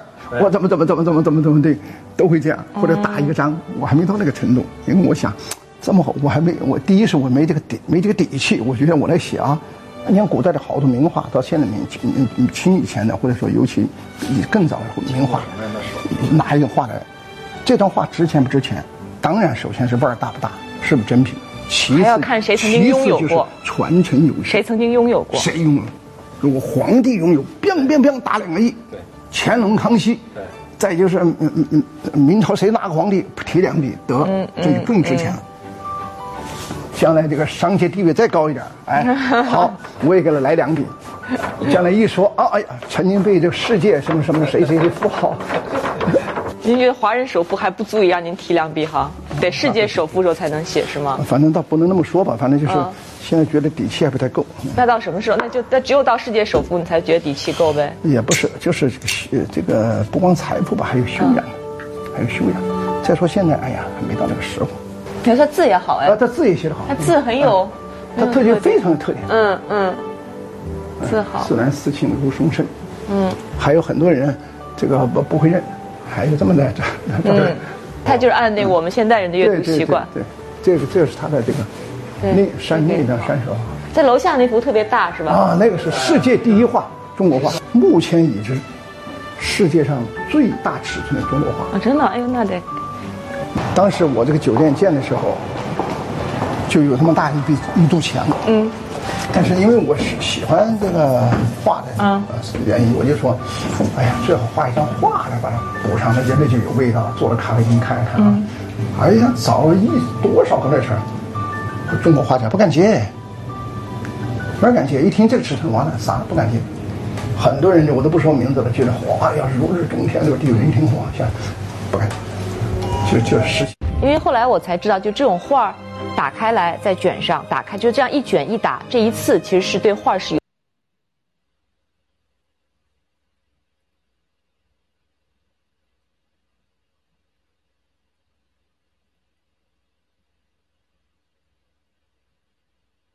完了，没镜头了呀！这他俩老是切换的时候又出问题是吧？这俩这俩这俩孩子不靠谱啊，不靠谱啊！啊，这个看完这个，你们来一人来一分钟，说说看完这个画这个视频啥感受？你们一人来一分钟。好的，我先来啊。那这样的就是对那个王健林的认识的话，基本上就记得说来一个小目标一个亿。当时我们听了以后，真的是震惊了，你知道吗？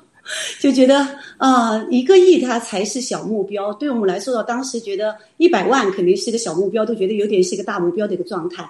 现在看了这个以后，嗯、我们开智了，在爆料革命里面，觉得都是装的。我就记得相声中有说过，高雅不是装的，孙子才是装的。好，谢谢。那我们有请如水。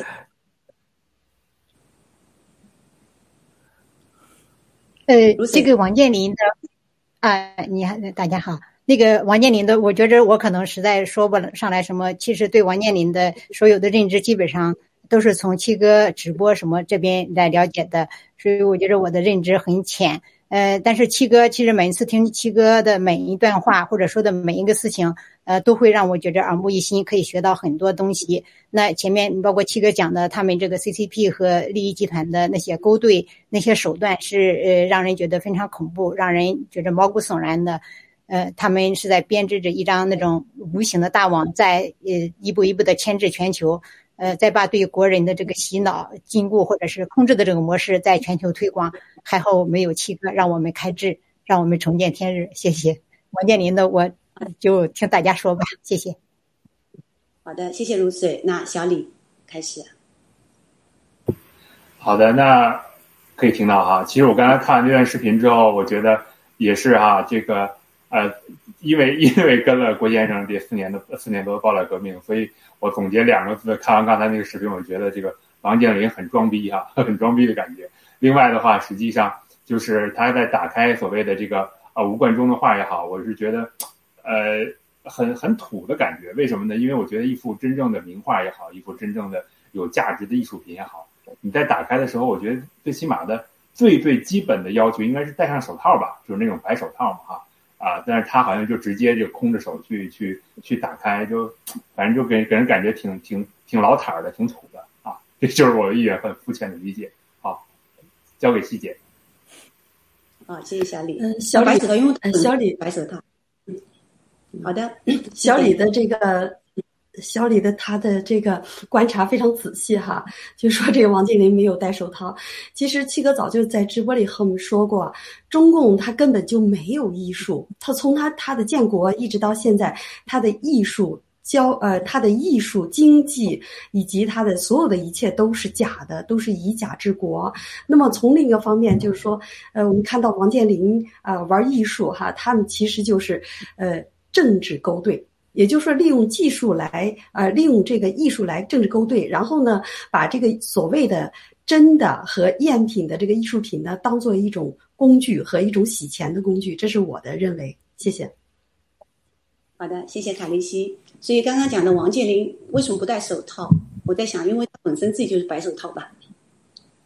文贵先生，呃，我觉得，呃，大家啊，呃，我们还真不能是一概而论，就说啊，这些人白手套啊、洗钱呐、啊、愚蠢呐、呃，还真不是。大家要要要要想到啊，最重要的是无知。就是你没有跟这人本人接触过，你很难想象。因为我们中国人有个固性思维，就是这个脑子已经完全，中国人脑子已经被洗的，就这要么黑要么白，要么这样要么那样，反正没有没有任何一个理性的思维，他完全失去了一个辨别的、客观的、公正的看这事情的能力。比如说，有钱人就有品位，恰恰的相反，有钱人很多。你看香港那富豪，不是说大陆啊。香港的那富豪，你去看看那郑家呀、李嘉诚啊，是吧？啊，除了何鸿燊是有品位的，他有点外国血统啊。就你真的看那些人有品位的人很少很少的，就是你。但是香港又比大陆人有一百年的西洋的熏陶啊，国际化的约束，有法律，它还有一些东西。那么大陆的这个富豪呢，基本上你想想都什么时候？基本红卫兵时代。你看那个东方那个那个那个外国语学院那个叫什么了？那个那个那个家伙，他能站出来，他骂女人。你说他的站出，所有中国的人都是女人的问题。这孙子他，他搞东方教育，东方什么的那个那个那个小子啊，我跟他生活中有接触过。就他陈丹青，还有当时搞古董的那个鉴定的叫叫那叫什么了？一个搞呃呃马未都啊，很多人到那去。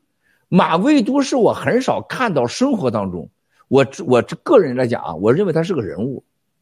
就马未都天天玩假货嘛，在这个家里边玩是吧？官的、名人的，像中国什么王刚啊，搞评估。哎，马未都这个人还是他是有点讲究的，就他看到我，他当时跟那几个官员，啊，他就跟我说话说几次，说哎，文贵，这都是假的，啊，这都是玩的，不要沾这东西啊。就他还有点人性，而且马未都他真的是在很多时候他还讲究点规矩。就人嘛，你别说多高尚的时候，你讲点规矩嘛。你不能逮着你妈也上，你逮着你爹你也你也你也被窝你也掀，他就是个畜生级的，啊！你亲妹妹亲姐姐也上，你像这个这王岐山，你像陈峰这号，他真的就这德行的共产党官，他不觉得他不对，啊！我给你们讲过，在二零一七年就说过，共产党上起个最叫我尊敬的官哎，他说文贵啊，这个女孩是谁呀？我说我们的副总，跟他上过床吗？哎，我说没有啊，我就很愣，我说为什么要上床啊？是 是吧？真的当时很傻，那不上床哪是自己人呐？哎呦，很认真啊！哇塞，我想的话，这都是国家领导人。那时候咱见了也是，心里边你也得，虽然你不管你也是很尊敬啊，这么牛的人是吧？啊，不上床那不是自己人。我以为就这一个，后来发现好几个都这么说。后来发现老板也这样，哎。这有一次啊，当年的大老板啊，当年大老板我不能说，这是帮过我大忙啊。很认真喝酒的时候，旁边啊道士，哎，文贵，我那上你那去，我看有个小姑娘不错，叫啥啊？我说叫晨曦啊，啊，是咱有这也叫晨曦啊，晨夕阳那个木很复杂那个曦叫晨曦啊，多大了？我十九岁啊。我说有有什么事啊？上床了吗？我说没有啊。我说你啥意思？啊？不上床哪能当这个自己秘书啊？我人家在大学呢，人家是来实习来了，这怎么就上床？不上床的都不能信。哎，你你要记住这个逻辑，你们不要开玩笑，这不是以皇灭共的事儿。共产党认为你没跟我上过床的人，我是绝对不会信你的。啊，这是一，这就为啥共产党这个生殖器的治国，它是有逻辑性的，它是有文化性的。为什么叫文化？大家共同认为对的生活这个标准，这是文化。哎，你看到这的时候，你看王健林这个这个家伙了吗？还有这个这个陈鲁豫啊，这陈鲁豫这个小孩啊，他本来是还是个小孩，不错的，但后来就整个人就装了，就装了。因为你安全部的平台凤凰进去一个睡一个，哎，刘长乐，我们俩最起码两次吃饭，刘长乐就是深以此文化为荣，没上过床的女人都不能信。你要说凤凰的女的哪个没给刘长乐上过床，或跟王继言上过床啊？也可能不是百分之百啊，因为有几个是我我朋友的孩子，就肯定不能上床，他不敢，那肯定给他割了。但大多数都跟他上过床，啊，就在我面前。我到武夷山去看那个那个当时张张艺谋搞的那叫什么武夷山的一个那个那个那个话剧的时候，什么郭广昌啊，所有马云都去了，那些人。我都有自己的女人啊，就郭文贵旁边没有，但是我旁边女站的女的最多。为什么？王继言在，凤凰的这个这个总裁。我的还来了一帮什么唱戏的？哎呦我的妈呀！那这这些女孩啊，真的，咱中国的女孩，有些人她真的不值得可怜，就不要脸到啥程度？你们真没感觉？当你到达有钱有名有地位的时候，中国男人根本不需要泡别的女人。基本不被女人泡死就算不简单的了。你千万别以为这些人是坏蛋。就中国这个女，就就是冲的时候真的是很夸张的。我从那儿就看到，我说这晚上成啥了都，所有的人都在乱来，几乎是乱伦，因为他有一个文化。如果不搞几个女人，我没身份。像王健林，我不会不懂字画，那我就没钱，证明我没钱。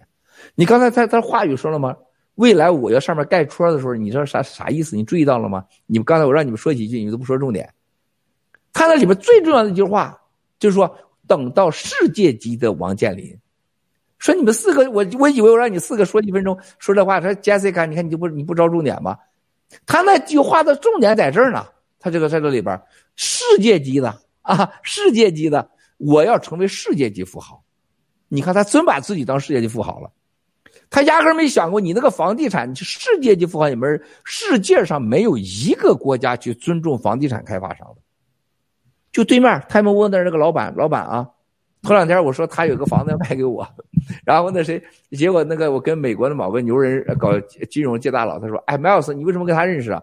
我说：“我很多年都认识了，还去过北京我家。”他他妈的搞房地产出身，那没什么品位，你搭理他干什么？这就是美国人的思维。然后你说川普的时候，也也很多人啊，哎呀，川普这人你知道，搞房地产的也没什么品位。你不是开玩笑的，曼哈顿最大的房地产商，他也不会受到人家尊重。我没见过任何国家把房地产开发商当成你是个人物的，他他真不知道啊。所以我到全世界谁介绍我说，别人说我是房地产开发商，我搞酒店的，我不想当，基本是腐败盖房子的，你有什么文化呀？他把自己当个葱了，世界级富豪，真你成世界富豪，盖个章说世界级房产王健林那个画就被你糟蹋了。说这种无知是很可怕的。说你四个刚让你四个点吧，你没点吧重点吗？小李，你应该点这儿。第二个，陈鲁豫去采访他，上凤凰节目，他表现这个画，吴冠中，还有我下楼下有个堂的啊，不，他原来还搞黄胄的、齐白石的、金尚仪的，他都搞的，董其昌的，他都弄。这小子他不是弄一个两个的，包括黄文玉的事他黄文玉就不屌他。黄文玉说王健林就是一骗子，黄永玉，黄永玉，但是你记住啊，黄永玉买了他的画，他从来不鉴定。为什么？他老家凤凰城全卖假画，他都允许的。哎，这就是这个中国的假画的量大于真画的千倍万倍，只以至于活着的王永玉 从不鉴定自己画，我亲自看着有人拿过去，啊，宋祖英拿了两幅，啊。北京这个那个那个那个那个那什么馆的啊，那个搞艺术什么馆子去拿了两幅，然后呢，还有一个那谁那个当时的那个叫什么中央电视台叫什么涛周涛拿两幅，让黄永玉看，哎，这有人送给我的画是真假？哎，别让我看啊，我可不看真假，你们喜欢就行，都很好看。玩这个啊，这黄永玉啊，那一幅已经是那时候一尺已经是五十万了，一尺五十万了已经。那么我告诉你，这个他这个视频里边第二个重点，你们没评在哪儿是干这呃想干嘛？王健林不是显摆去了，王健林在给官场的人在送信儿。我太了解王健林了，你看看吴冠中我的话，我这都是真的，我这都是真的啊，我这都都都都干你看多少多少多少，我是大家。他的第一要在艺术界当老大，而且有资格鉴定艺术。他要成为世界级的王健林。第三，给官场传达信息，我是真的。官场的人，他一看这个东西，哎，健林吃个饭吧，是吧？王兆国，这个你看贾青林，跟他都认识很多年了，给了他几十幅画。哎，我发现你最近有新画了，我去看看，是不是？王岐山，我要去看看，是吧？宣传部长，我去看看。农行行长，我看看。建行行长，我看看。哎，他这个这个。七哥是在这行里出来的，他一想干啥我就知道了，是不是？现在你比如说 Jessica，你现在当众突然间把上衣咔这么一脱，你想干啥？那不勾引人吗？是吧？男的懂得你叫勾引人，是不是？女的都这么看。王健林就是一个女的，就是你今天把衣服咔一弄是吧？不好意思，哎呀，还得抓一下子是吧？那你去这边看到，哎呦我的妈呀，这白花花的，这不勾引人吗？他勾人呢，勾当官的呢。自摸呢，所以你看又没请小李，这就让你们这参加这个直播。我希望你们能看到视频的评论出来，明白吗？第三个意思，交给你们四四个回答，我不说，看你仨怎么样啊？还有第三个意思，想干啥？你的，第三三十秒啊，小李，嗯，好，三十秒开始，小李先开始啊，我先来。第三个意思，啊，我 我说实话我还没有想好，谢谢啊。那那那个就是如水，开始。呃，我呃，我觉得让卡里说吧，卡里西应该能想得出来，我也没看出来。其实我们战友都是草根儿，我们啊，我们没有经历过这种场合。我的猜测呢是，呃，有可能是王健林，他第一呢，他呃送信号，就是说我现在我有这幅画，赶紧来跟我勾兑吧，然后我靠拿地，这是第一。第二个呢，七哥这都说了哈，就是说他我要当老大，我要当艺术界的老大，地产界的老大。第三个呢，哈，有可能他想进入一个政治的一个呃领域哈，这是我个人想的，有可能就是呃以这个字画，然后勾兑官员，然后进入政界。我这是我的想法，谢谢。好的，谢谢卡利西。呃，我猜一下啊，我觉得也是就是政治上的一个信号吧。我觉得他想从这个就是金融这一块转向政界，这是我的想法。谢谢，有请七哥。在金融什么？在金融上走什么？呃，金融领域想往政界发展，就跟马云一样，从地产到这个，从地产到政界。你们几个啊，就这为啥七哥要带你们直播，知道吗？任何一个你们未来，我希望你们看到这个视频的时候，就七哥刚说的几点，马上就能出来，因为你真的理解这个理解了。我今天让你看这个视频的最后一个意思核心，他拿这个去银行贷款，他拿电视先给他鉴定了，他先评估了，他已经这小子玩的啥意思啊？电视沈鲁义采访我这话，这都证明这是真的。然后鉴定机构他他自己控制的，王健林有好几个评估行、典当行鉴定，王健林都有，没有一个地产商没有评估机构的。他没有评估机构的房地产商，他就不叫房地产商。潘石屹最早玩这个的，一套房子能给你评估出来十倍的价格，啊，压百分之十五还赚他，是不是？没有一个房地产商没有评估机构的。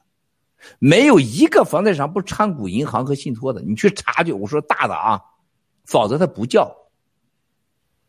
玩艺术的没有一个不参与拍卖行的，没有一个不参与鉴定机构的，就是这帮孙子这么 low。如果你们脑子跟七哥真的看了我四年直播，你就会马上回答这问题：办抵押。办完这节目，王健林，哎，这个楼下的大画就评估一下啊，马上他他从楼梯上楼上。楼下评估证出来了，十五亿，啊，那个画最多花几万块钱，到银行里边百分之五十，七一五。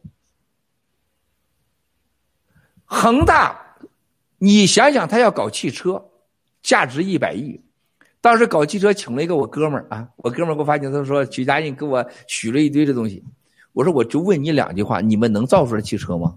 他说拼呗。拼拼拼啊，不是拼命啊，是拼出来一个，主拼一个啊。我说拼完以后，你觉得你几年能盈利？他说十年内不可能赢得了。我说布雅迪、比亚迪，我我说过他会成功，会挣钱，但最后他是个洗钱的工具。任何一个国家的汽车和你的民族产业综合性的工业的结果，才是你汽车。我说你告诉我中国有这个综合性的工业结果吗？没有，那你就是玩的金融是吧？玩金融，我那好，你跟他玩啊。我第一条，工资现金先给了，你得吃饭。第二条，给你的股票允许你做抵押。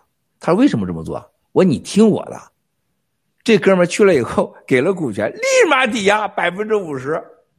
头两天跑了，七哥，我现在佩服你是神呐！啊，告诉许家俊，你你把股票收回去吧。而且就找许家印的金融机构抵押，别人不抵押给你啊！啊，我说把他的许诺你先套现了，哥们拿走了十来个亿啊！现在七哥把这钱一半都得给你，我说你个混蛋，不是一半，你百分之百都应该给我。啊，要要论应该的话，因为你保住命了。你要没我，这回你跟他瞎掺和，你就进去了，共产党弄死你个球子了。现在跑出来了，是吧？我当然我不要你钱了。你们要跟看我直播时间长，第一判断这小子玩金融，自己玩，鉴定、评估、贷款一条龙全拿走了，然后你再看这个视频之后，王健林走向何方？你去查去，不要听我说。王健林就在这之后的话，在民生，在盛京银行、大连银行、上海兴业银行玩了多少抵押？战友们，你们要会看呐！七哥就是要你们懂得这个。我跟你说，范一飞从上海银行，光范一飞一个人做古董抵押就干了八十个亿，没有一个人敢问的。现在，这八十个亿的抵押给谁了？大家就看看去啊！江志成、姚庆，姚庆妹妹姚真，牛吧？然后是李友，把我们那个方正的那个那个股票压进去。兄弟姐妹们，七哥跟你说这都是你都可以去查去。王岐山在啥时候说的？王岐山在二零一零年告诉范一飞，人民银行副行长啊，就是下个是你啊。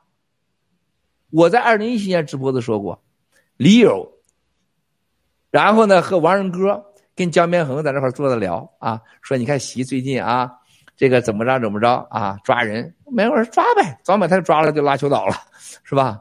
然后说一飞哎，一飞是要到人民行长了，王岐山不就说了吗？那是答应我的，人家江家的上海银行行长王岐山答应的，咋回报王岐山啊？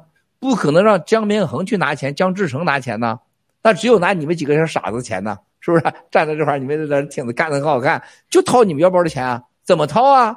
拿字画抵押，一抵押，姚真、姚庆，哇塞，一弄七八十亿走了。到现在有人敢问去吗？有人敢上海银行敢问去吗？没有。兴业银行行长，中呃上海纪委查他啊，所谓的徐荣茂案啊。徐荣茂房地产重复抵押，还有这个潘石屹和几个大佬争这个上海一号地，去做这个争抢抵押的事儿，最后是啪，兴业银行一一个事儿染上了，弄走了一百多个亿，啊，正在要查的时候，哗，兴业银行行长一堆开始了艺术抵押，一抵押值一百多个亿，现在没有一人敢问的，谁弄走的？周亮、王岐山秘书。康点儿，新华，中国新华保险的新华保险是谁的？新华是张宏伟的，你去看看去。是这这新华保险还有个东北的叫什么被抓了？那个那个他那个合伙人判了好几年，我忘了家伙了，成天折腾事儿，现在消失了。被抓以后给没收了，没收了。王岐山给拿过来给了康点儿了，康点儿当老大了，一把就洗出去两千亿。现在是值上万亿啊！新华保险康点比王岐山还大，康点是广东粤海的信托的董事长。康点当时就当副总裁没当董事长的时候，王岐山到广东当副省长，李长春当书记，他俩指着鼻子骂娘，因为王岐山让康点当董事长。你想想，王岐山敢这么干那个人，他要他仅仅是姚依林的这个势力吗？康点玩一个新华保险就上万亿。一句话就一百个亿啊！一百个亿的字画，那一百个字画连一万块钱都可能都不值。一万和十万人民币在一百亿面前算个屁呢！王健林想玩这个，是吧？这这才是有意思呢。所以我昨天我发给直播主说，明天要放这个，不是你们判断事情看你几个了吗？啊，卡利西一说就是那一套啊！共产党玩权术啊，当然玩权术，美国也玩权术，啊，然后造假，当然造假，怎么造假了呀？你得把这个故事，你看到它的本质。他王健林不可能傻乎乎的没事干了叫叫陈鲁豫来，是不是？我给你睡一觉，是不是？然后给给你给你一个亿，给你个小开始，给你一个亿。他这这个陈鲁豫那次直播，这是他身边人告诉我的。马上他因为他在这个凤凰做广告嘛，两千万广告费投了。陈鲁豫拿到了两千万广告费，就拿三百万佣金嘛，三百万，啊，睡不上不上床咱可没知道，我也没在他这个屁股上安一监听器啊。但是这上不上床，按照国内流行说叫礼貌性上床嘛，对不对？上床不一定是因为爱，为了礼貌尊重你王健林是吧？我上个床太正常了是吧？饭前饭后都饭中都是可以的。所以说，中国的老板的所有的吃饭在雅间雅间里边的空间永远小于洗手间，啊，你们永远你们你们这都不懂，中国领导吃饭的地方都在雅间吃饭，雅间的饭里边的空间一定是小于他的洗手间，啊，任何领导和大老板吃饭的雅间的洗手间里边一定有三道门，最低两道门。就里边有喊救命啊，还喊叫床啊，没人听得到，而且没有一个雅间没有喇叭、没有声音的。你们可以现在我说啊，你现现盖你也盖不了，拆你也拆不完。你们到中国大街上去看去，所有大老板、名人、当官的吃饭一定要雅间，雅间里边的桌子的空间小于洗手间，洗手间两到三道门，而且一定有音响。这就是你看如水，你们永远不懂的。你想去一次都去不了，人不带你玩是吧？跟你玩啥呀，是吧？那这是三百万的佣金啊！上个节目，王健林得到了啥？我拿两千万广告，我做了，我就拿一块纸，我都能拿两个亿回来。你知道为啥王健林能说一个小目标了吗？一个亿了吗？就因为他认为拿钱太容易了。我光棍有一亿万万万个亿，我不说，因为我的钱是挣来的，太难了。越挣钱的人。世界上最有钱的人是最在乎钱的，啊，最有权的人也是最在乎钱，也最在乎权的。只有这个钱的来的容易的人是最不在乎钱的，就是官二代，他爹给他弄的钱；有钱的富二代，他不在乎钱，他爹给他弄的钱。像王健林这个说法，因为钱来的太容易了，老子压一个画弄几亿，狂言来于此。对财富的亵渎，对财富的无知和傲慢，还钱来太容易。这交给所谓中国人来弄一小步，这他妈这全人类最大的笑话。还有马云说我不爱钱，不爱钱的生意人一定是爱其他东西，要不爱毒品，要不爱权力，哪有不爱钱的生意人呢？是不是啊？怎么可能？一个说不爱女人的男人，你你照着他脸上就拿脚踹他，拿屁股崩他。对吧？不爱女人的男人，你叫男人吗？你是畜生，你是太监。不爱好男人的女人，你一定不是女人，你是妖精，是吧？那绝对是骗人的。这就是你直播中的常识，对吧？那么今天我们看到这个的时候，你们看，中国在中国，你觉得咱们谈谈到的光明会只会拉拢过七哥？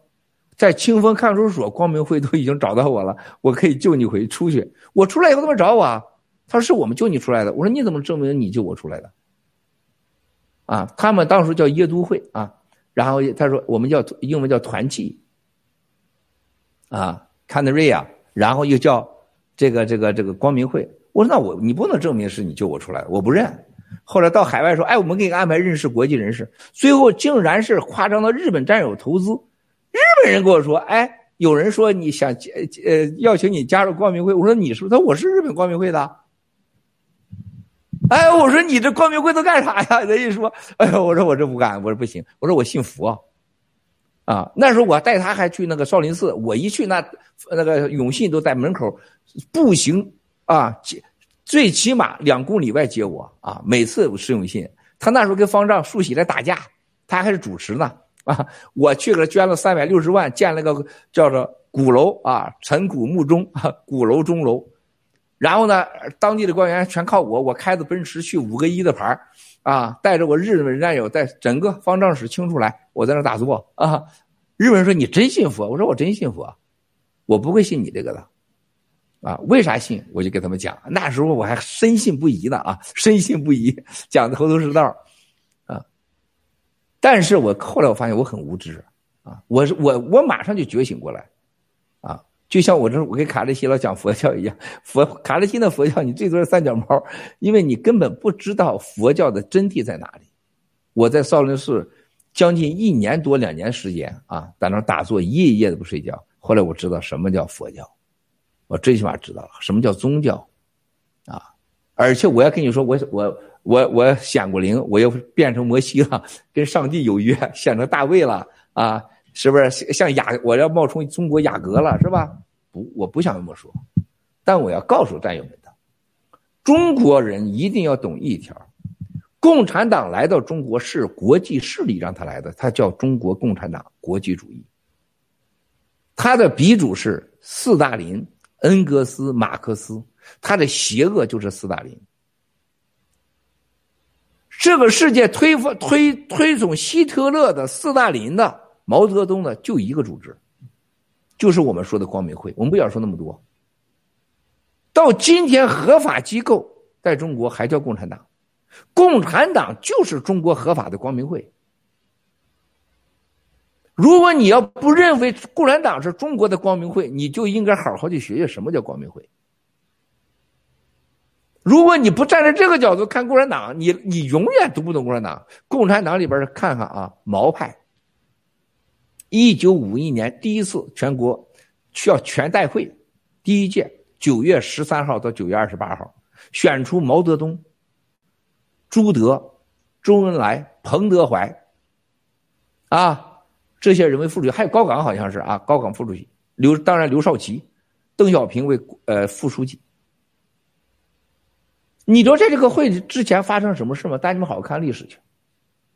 啊，也就是毛泽东，就是昨天在九月九号死亡的那天，你没看看张张玉凤是气死毛泽东的，把他气的心梗，气了几回了，气死他的。就张玉凤摸着人家，他叫人张玉凤永远是光着屁股在屋里转，他不让人家穿衣裳。老头就老远不是摸着胸就是摸着下边，就是永远得摸着他在那块看书睡觉。张玉凤后来就没耐不耐烦了。他给他竟然两次写上叫张玉凤当常委啊！张玉凤说：“你不是杀我害我呢吗？是吧？”张玉凤知道太多秘密了，他也太太知道这共产党是什么德行了。因为五一年之前的时候，有来自俄罗斯代表团跟毛泽东谈话，啊，有两个人你是要你必须要让他上来的，谁呀？是吧？这两个人你是要叫他成为你的副手的。从此之后，毛泽东对这俩人非要弄死他不可。其中一个就有刘少奇。毛泽东在公共场合拿小手指头说：“刘少奇，你不要和我斗啊，刘少奇啊，我动个小指头都搞死你啊！” 毛泽东第一次感受到威胁。我是国际共产的代言人，我是在俄罗斯那块儿是备受尊敬的。斯大林同志啊，那是我干爹，那是我，那是我认的。突然间，从俄罗斯来一个宗教代表团，代表斯大林传达刘少奇同志是要当你的副手。我告诉你，中国人要能讲出这个故事的，不会超过五十个人。汪东兴这样能讲，杨得志、杨德忠、杨尚昆、杨白冰能讲出来。杨白冰在最后一次叫板的时候。说江江泽民同志，你不能把我这个职务给我免了，军委副主席啊，他哥是主主席副主席，他要搞他的时候，我代表邓家。江泽民说：“邓小平同志同意的，不是我的意思啊，你不要这样啊，上海人不关我的事啊，你去找见邓小平啊啊，像上海男人那个样啊，是吧？啊，这，哎，杨白冰说：你不要给我装神弄鬼。江泽民同志，我都问过小平同志了，他说是你的建议，还有我还必有必要告诉你。”你知道我还有一个身份，知道吗？啊，什么身份？我是俄罗斯，啊，光明会长老会，我是他们的成员。把这下把江吓得推开椅子站起来了。你你这给小平同志说了没有啊？哇，把江吓傻了，啊！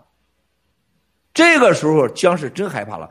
杨杨白冰离开，他立马开车。去见邓小平，见到他说：“你看刚才白冰去了啊。”然后这邓小平就没犹豫。邓小平说：“听说你要把白冰同志给换掉是吗？你的建议，这个是不可以的，啊，他有问题，啊，可以在各方面说说他，不可以。就就没等江江在那站着呢，啊，这是谁告诉我的？这是邓家亲自告诉我的，邓家人亲口给我说的。别忘了七哥是个邓家合伙人啊，你看看政权啊，还有保利什么的。”当时就江说他不是啊，白冰同志他是俄罗斯啊光明长老会成员，咱们组织不知道不知道？我操！邓小平一听，他说什么？说这什么时候跟你说的？刚刚才我跟我说的。他说这个，我说是小平同志同意的，然后他说你不要忽悠我啊，这个小平同志啊怎么样的？是你建议的。然后他就说了，我这是什么什么？邓小平二话没说，等等等等，打的打起电话，打电话，邓楠打电话。找杨白冰，刚才你给这个泽民同志说什么？有说这个了吗？是啊，当场对峙，江都在门口站着，江满都门外汉，邓小平把电话叭一扣，杨白冰同志不再担任总参谋长，还有什么这个国家啊军事委员会，滚蛋，知道吧？就你敢把这事说出去，你必死无疑。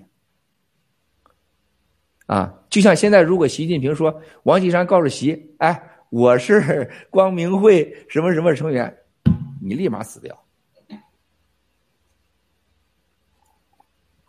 我告诉你们这兄弟姐妹，你知道我说啥意思吗？中共的权利的来源和中共现在权利的基础，和中国人的财富，和我们爆料革命面对的共产党的所谓要灭共之，所所有的力量和挑战。以及我们的机会在哪，知道吗？每人一分钟，我看你们这回能蒙对一个吧。好的，那从我先来吧，我先计时。这样子的，现在的话呢，我总算明白了为什么我的母亲到现在的话，每天还是这么贫困啊，就是不舍得花钱，就是因为这些财富都到哪去了。现在我们深刻理解了，以前总觉得这些听到这个腐败那个腐败跟我没有关系，其实他们偷走了我们父母辈的享受，也偷走了我们的希望。嗯，另外的话呢，我觉得所有的这些政府的最高的领导人的话，背后都是有国际上的这种。邪恶组织代表，他们认为自己是神选之人，但是我们知道他们是魔鬼选中的人。好，谢谢，有请如水。呃，卡利西和小李先吧，我觉着我一直都挺震惊的。现在，呃，我的看法呢是和如水是一样的，因为对中国的近代史我们还是嗯不太了解的，因为中共它确实是用虚假来告诉世人嘛。那么，呃。我在刚才那一瞬间，我突然理解了七哥以前在直播里说了一句话，就是说，呃，这个世界上的政治，真正的政治是黑暗的。所以七哥将来我们的达到新中国联邦，达到我们的喜马拉雅以后，他要归隐山林。我突然理解了七哥这句话哈所包含的意义，因为。所有的政治势力，它都是有背后的一些神秘的力量，甚至一些邪恶的组织在控制的哈。所以，呃，这是我对七哥之前直播的一个理解。谢谢。好，谢谢卡利西。来，小李，开始。好的，嗯，那我谈我我简单谈一下哈，就是我的感觉就是，经过郭先生今天的这个可以说是醍醐灌顶式的分享哈，我觉得让我感觉到暴力革命进入了一个深水区。啊，进入了一个深水区。呃，之前的话，实际上表面上来看的话，我我个人觉得就是，呃，郭先生领导的爆料革命，然后要灭掉的这个中共这个邪灵恶党。但实际上，背后我是我个人觉得还经过郭先生今天的这个分享，我觉得还是有更深刻的意义吧，或者说是有更更啊怎么讲，就是更重量级的这种背后的较量啊，这是我自己的一点感受。谢谢。谢谢小李，那水准备好了吗？开始啊，因为那个七哥说的这些东西对我的冲击力是非常大的。就是，呃，我刚才说我这个心情很震惊是什么？因为这些盗国贼这么多事情，真的他们真的是随手一挥就把银行都能掏空，拿走大笔的钱财。呃，我刚才就是一下子觉着特别心痛。呃，因为我在呃，就是说我原来我做了十几年的公益，我因为我看到太多的那种贫困的地区、贫困的家庭、贫困的孩子，杨改兰的事情不是个例，因为太多的人他们吃不上饭、穿不上衣、上不起学，但是这些盗国贼确实在大笔的挥霍，然后拿钱这么容易，所以我这个就是心里面一直都是，呃，我不知道大家能够体会到的那种感受吧，就是这种对比，就是在我的心里特别特别的呃那种强烈，呃，真的就是。也也是挺难过的，我觉着我们我们的未来，呃，我们新中国联邦能够带我们走出来，然后我想我们的 G 系列是我们所有的希望。谢谢。哇，正正好一分钟，谢谢如水，交给七哥。Jessica 是天才的主持人，Jessica，你要是早认识七哥，我绝对能让你变成世界上很特别的女人，就是你这个。发挥能力啊，组织能力啊，反正真的都非同一般。嗯，真不简单啊，这感受不简单啊，这个很棒。呃，这是这是这是很多是天生的，这个不是后天能做到的啊。呃，刚才说这儿的时候，就头两天有人跟周小川啊见面，这个一顿饭，这个哥们就在那块骂我啊，骂我的目的就是把桌上的话题引向我。这怎么骂我？就这个桌子上这四五个老革命就不接茬，就得一个在这骂。就没人说，啊，然后呢，红酒啊，若曼迪康帝喝了两三瓶了。周小川突然冒一句：“你说要让这小子直播要放开了以后，国内都看他直播，你们猜我会出现什么事儿啊？所有人都愣了。周小川问一这话啊，然后一个现任的职员说：“这是为什么不能让他的这个直播传到国内来？”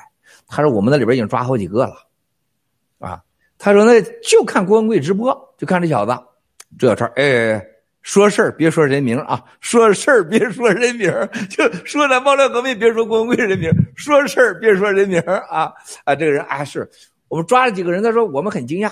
他说：“这个安全部的来人了，说我们要跟你几个人谈话。我们还是干嘛啊？说也不带走，就谈话，谈了一两个小时，把电脑给拿走了。出来，叫纪委书记告诉我说，这几个家伙看这个郭，就是个那个人的爆料啊，如何如何。最重要，他还买了郭文贵的那个喜币。啊，周小川又来了一句话：这周小川不是一般人，说啊。”这小子干的事情，可他目的不在那个所谓他那个钱的系列。大家看呢，他说：“你看着啊，这小子玩啥事我看明白了啊，他开花会在圣彼得堡，不会在美国，不会在英国，圣彼得堡。大家是一句一顿饭，再也不谈我的事了。这是高人。”如果战友谁能解读出来周小川这两句话，你就懂中国政治和金融了，就能读懂你七个段就是套路的段路的。你没跟这些光明会呀，还有邪恶组织打过交道，你是不会说，因为你根本就不懂。你没去过非洲大草原，你永远不会知道动物世界的规则是如此之精彩。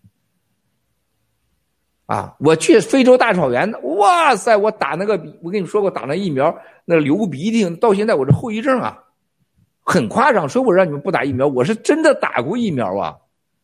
啊，小一年就没有任何性生活的欲望，而且一热就流鼻涕，那这一端咖啡鼻涕唰就流下来，这一杯咖啡不能喝，你就根本控制不住，唰就流下来，而是黄鼻涕。啊，我喜欢非洲大草原大迁移。在非洲大草原大迁移里边，最多爱好者就是光明会成员。你不信，你可以去看看去。最天然的，啊，找到哲学，找到宗教的地方，瞬间的雷鸣电闪，瞬间的平地雷，瞬间的滚地雷，到处的皑皑白骨，和你可以预见到几点几分狮子在睡醒以后去捕猎。啊你可以找到狮子的管理范围，啊，这就是光明会推荐的。说你看看，现实生活中是有规矩的，是有规则的，啊，周小川王岐山，啊，还有抓起来的蔡鄂生、周亮、姚庆、姚真、姚依林，包括岐山的夫人，啊，全部都是。非洲大草原大迁移的爱好者，最爱看的电视电影都是动物纪录片。周小川这话是很明白，他懂得游戏规则，他知道圣彼得堡是世界上金融大咖和大咖的玩的中心。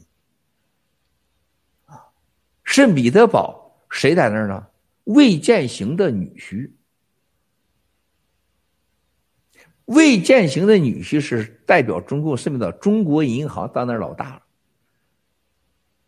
曾经给他多次谈当北京市长，不不不不回去，啊，到共青团去紧朝着谈，呃，不回去不回去，啊，后来他哥哥当了中纪委的官他家人当了中办的官只管情报和抓人的级别，不当史官 这叫牛人。是吧？见王岐山，老子是不想当你那个总理的，我想当啥？我想抓人，能抓人的官，才能控制官，控制官永远控制官，才能找到财富的密码。岐山后来想当总理，李克强不让，两人本来闹得很僵，他俩的中间人是我最好的哥们儿。王岐山说：“我本来想干这个干两年，我就去当总理，咱说好的嘛。”克强说。那这个当时现在形势都变了，是吧？我不，我身体很好，我不辞职了。闹僵了，啊！王岐山在执行谁的命令？江的命令？他在保习？当然不是了，是吧？周小川手里玩的钱，是华尔街都把那所有的人加一起，都不如周小川的，真的是四个手指头，九指腰啊，四个手指头，九指腰这边四个手指头。周小川之牛叉，你们可不知道。你要知道周小川了，你知道康点了，啊，你知道姜志成了，你知道范一飞了，啊，然后你知这几个大佬了。你再知道鼎晖，再知道马明哲，哎，行了，中国这几个经济事你基本搞明白了。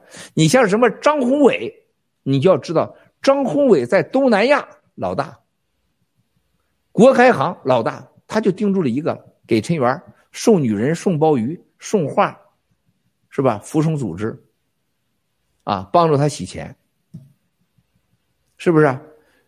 张宏伟在东亚是老大。东整个董文彪就玩民生，这叫这就这就是动物世界里边的什么？就是那个最 low 的啊，就像穿山甲那号的，他只吃一样东西，他不是整个草原的王啊。你再看看范一飞，从上海银行行长直接到人民银行副行长，然后你再看郭树清，现在行长潘功胜。你就知道整个中国马明哲是太牛了，就你才知道马明哲能把马明哲玩的钱牛，王岐山他都不可能全部治局，就能布下世界政治的局，不像王王健林还在这块下边下边字画，那王人家马明哲放个屁都比你这话多，对不对啊？人家玩多大事，人家没说我要世界什么的，你再看看马明哲，你再看看董文彪，你再看看恒大。你再看看王健林，你就觉得他们太 low 了。马明哲出过镜头吗？让你采访过吗？陈鲁豫，你给人家三个亿都不会给你上床，真的是这样子的。马明哲所有贷出去的款，他那个款就是人事完，贷了我的款，你就得永远忠于我。我希望你终生不要还款，但是每次更换合同，你都得给我跪下来。以贷控制所有的资源和权利，马明哲玩大了。我还给你买保险，我还能让你家人有保险。保险如果临时需要钱，我抵押，我有银行给你贷款，我还有信托，我还有陆金所，我还有证券，全牌照。北大帮玩了将近二十年的平北大集团。李友、张海、王选等等等，温家我什么令计划，最后让人家马明哲三千六百亿资产，还给你干掉三千亿，只给你六百亿，把一点五万亿的净资产拿走，还能给变出几万亿出来。现在跟着我买方正股票人全都疯了，说七哥太牛了，你都干成这事了，股票还八块多呢，还挣了一倍多，现在一弄肯定要涨个三四倍了，是吧？这就你七哥那么牛，啊。为什么我懂得这个地图和游戏规则？这才资格有有有权利有资格，既能盖楼，还能做服务员，还能做金融，还能做地产，还能做股票，还能做信托，还能做金融，还做基金。关键是七哥没在中共国拿来一毛金一毛钱，我是唯一一个敢说在中国我没有偷一分水。共产党查了我多年，我没有吧？我唯一一个给共产党养了几万人的员工的，我们家族做到了吧？第三，我的想想啊，光明会最强调的叫做誓约精神，就是不能背叛。我最恨的就是给任何人讲忠诚讲背叛，因为忠诚和背叛由对方解决，不是你要求的，这不能作为条件。包括夫妻，你不能说今天我跟你卡利西好。哎，卡利就是你必须忠诚于我。任何一个女性在我面前，你说一我说，哎，七哥，你看咱们所有的人啊，跟七哥好的时候，我一跟别人好，他就吃醋。你咱还没毛病，还没见面呢，只是个战友，聊聊天你这就把我就吃醋了。你说这人这咋相处啊？没法相处。夫妻之间也没有权利要求对方忠诚，忠诚是对方给你的，不是你要求说，他不能作为交往的条件。任何组织都应该是这样。包括宗教，啊，光明会要求第一就是誓约，是吧？但是你看看啊，马明哲，还有所有东西都要求你拿钱控制你，拿利益控制你。只有七哥的家族的盘古裕达没有提过忠诚，没有要求契约，只有一个老师辞职了，全部在那里。待监狱四年半、三年，有待五年的，出来以后啥都可以不辞职，牛吧？没有要求的对方的忠诚。和守约才是人类最高境界，这就是我们新中国联邦说的。我们永远不会要求战友说你忠于我们，你要有什么保证？绝不会。啊，你你不干你就走，你一看你就忠诚守约是你自己自觉的，啊。所以说，七哥今天在在这块说不是开玩笑的，因为七哥见过所有的这些东西，啊，马明哲厉害在哪里？以钱控关系。以钱养关系，以资源牌照养关系，以控股股东套大鱼，玩的全是手段。既然一个中国这么牛叉的国家，王岐山等人，包括江家，全跟世界上的共产党合法了，暗的黑黑黑黑夜中的共产党，啊，邪恶组织，你觉得他心里有中国共产党吗？有有中国人民吗？他会考虑中国人，你的孩子好活好好活着吗？像你杰西卡，你的父母都过上好日子，卡利西让你在国内过上好有钱，让你是不是？小李让你家人都有好房子，让你如水家里都有好教育，他从来不会想这个问题他正好相反，让你没教育，让你父母有个好日子，让你没有钱，我才能过好，我父母才有钱，因为这个魔鬼的本身就是你有我没有，啊，你没有我什么都有。你看这两个组织的前提是什么？共产主义，你的是我的，一切听党的，一切都是党的，爹亲娘亲不如党亲。光明会也是，你必须有本事砍你娘的头，砍你爹的腿，砍掉兄弟，断掉一性欲，一切听我的，奉献嘛。因为我们是最棒的嘛，服从嘛。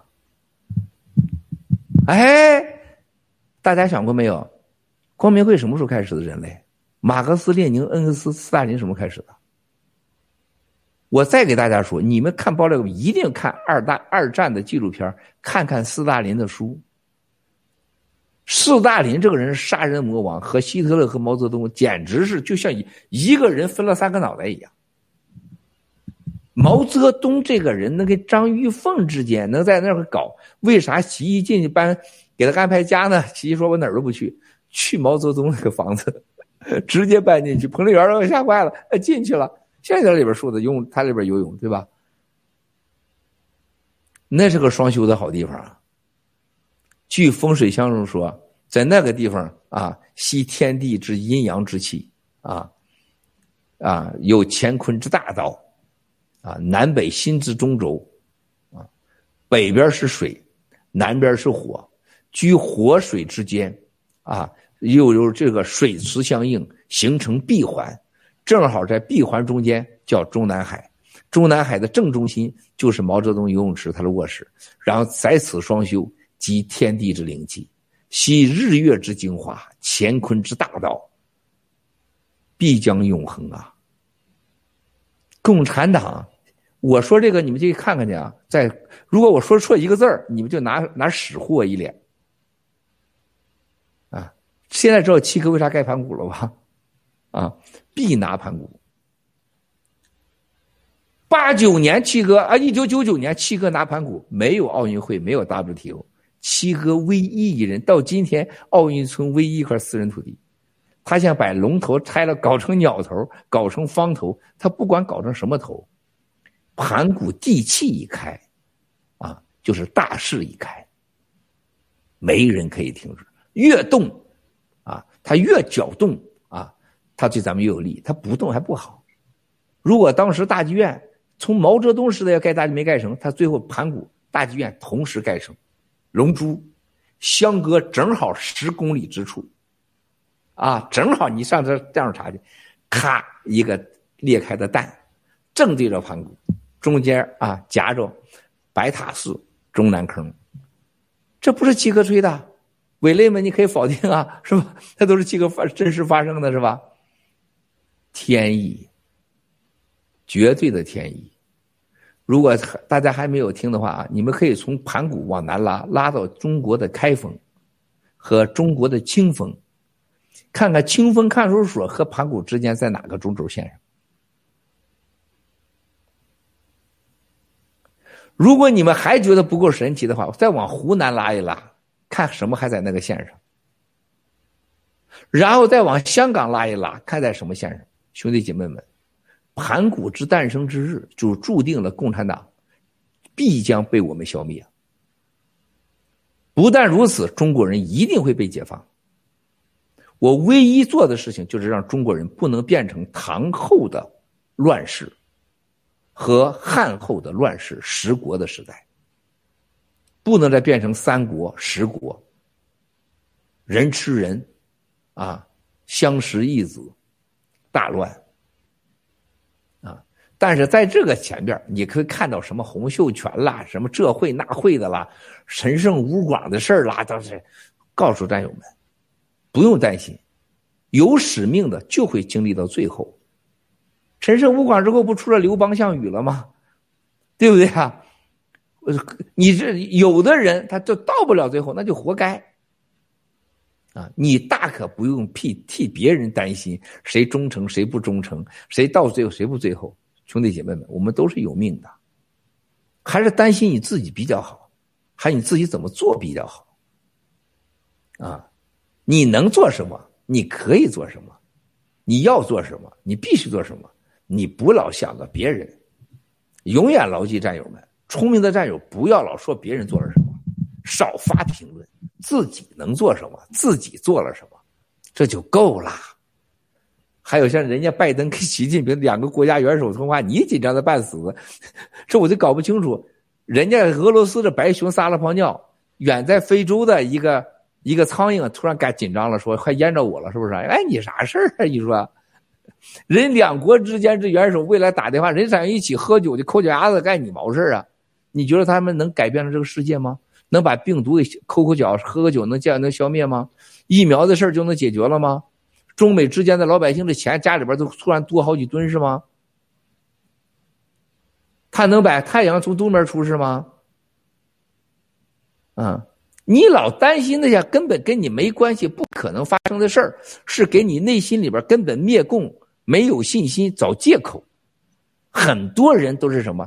因为压根儿你内心里不相信能灭共，或者不相信能灭了共，甚至不坚信自己干这个事儿是否是正确的，这种怀疑给这种怀疑和懦弱和害怕恐惧找各种借口，啊，所以说一旦风吹草动啊，自己的裤子就掉下来了，然后说你看看，不是我腰带太松了，是因为这个风太大。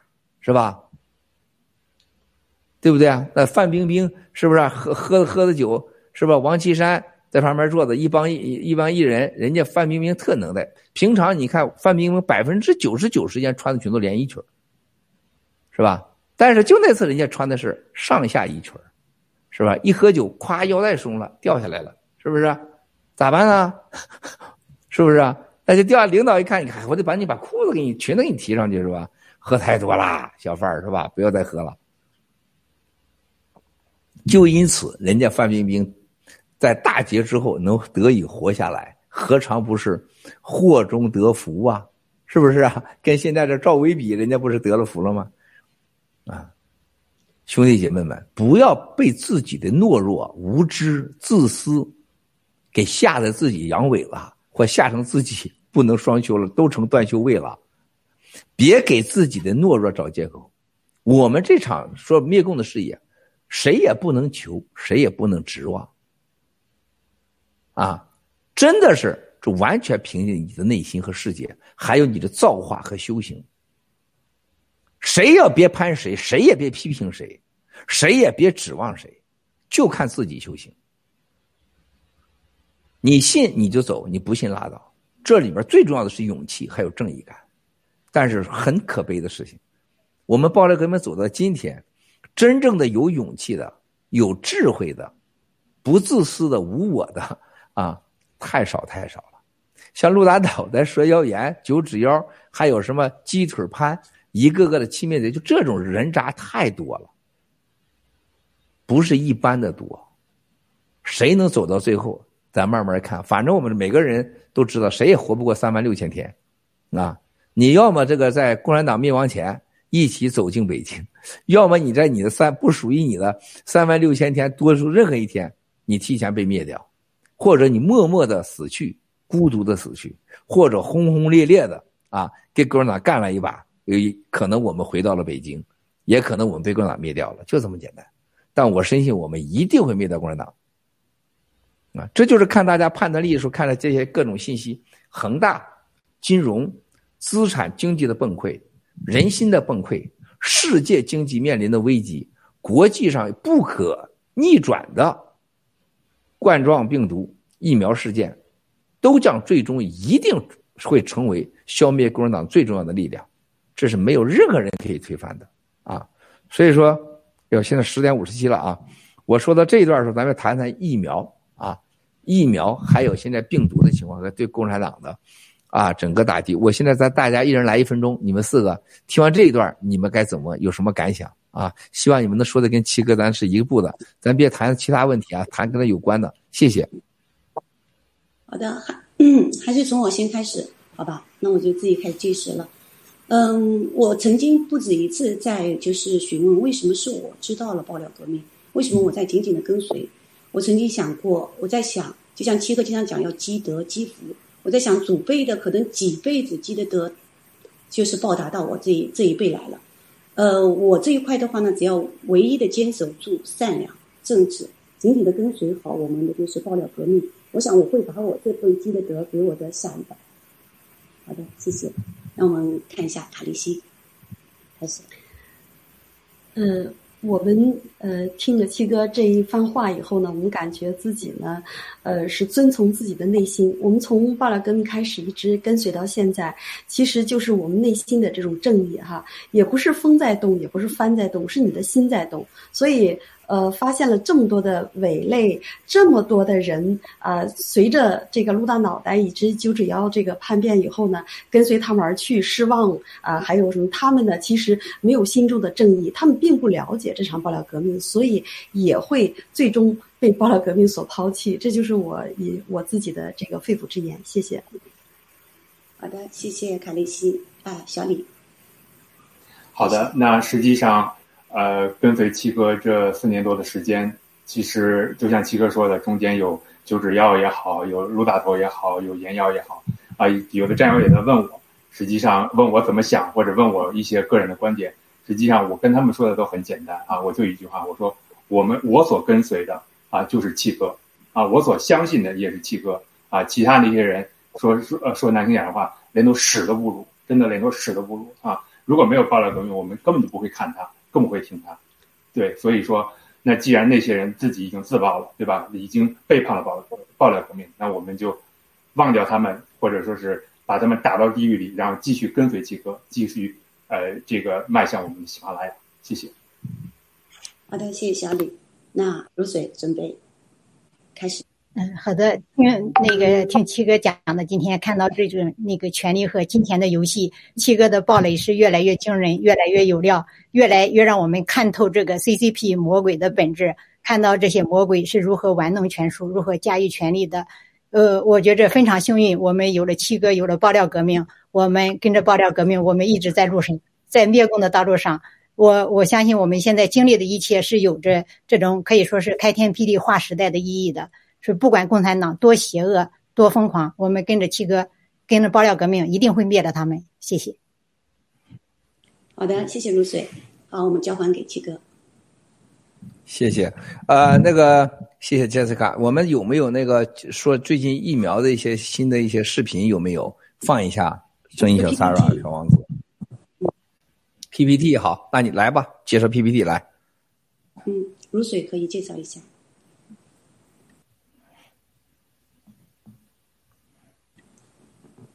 那个后台调一下，就是流水的 PPT 疫苗的。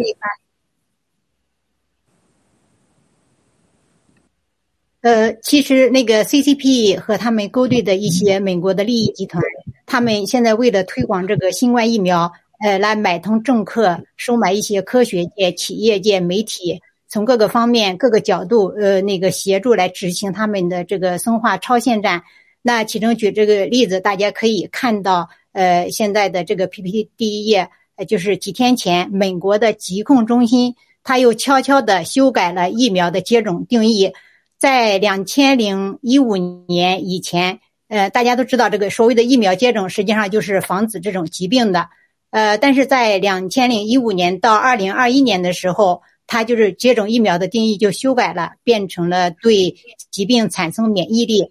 呃，那么就在前几天，呃，二零二一年的九月，他又把这个疫苗接种的定义又改了，呃，就是对疾病产生保护作用。呃，那么大家也都看到，这个现在的疫苗，呃，免疫呃免疫力。都可以没有了，更不要提这个呃防止疾病的这一块儿他们在一步步的放松对这个疫苗接种的要求，其实这就相当于修改教科书，或者说修改这个科学的词典，用他们权力来修改规则，以保护他们这个呃备受质疑的这个新冠疫苗。呃，对这一章，那大家可以看到，在中共这个超限生化战争的这个手段下，它依然不能掩盖很多真相，就是表彰大家能够看到的。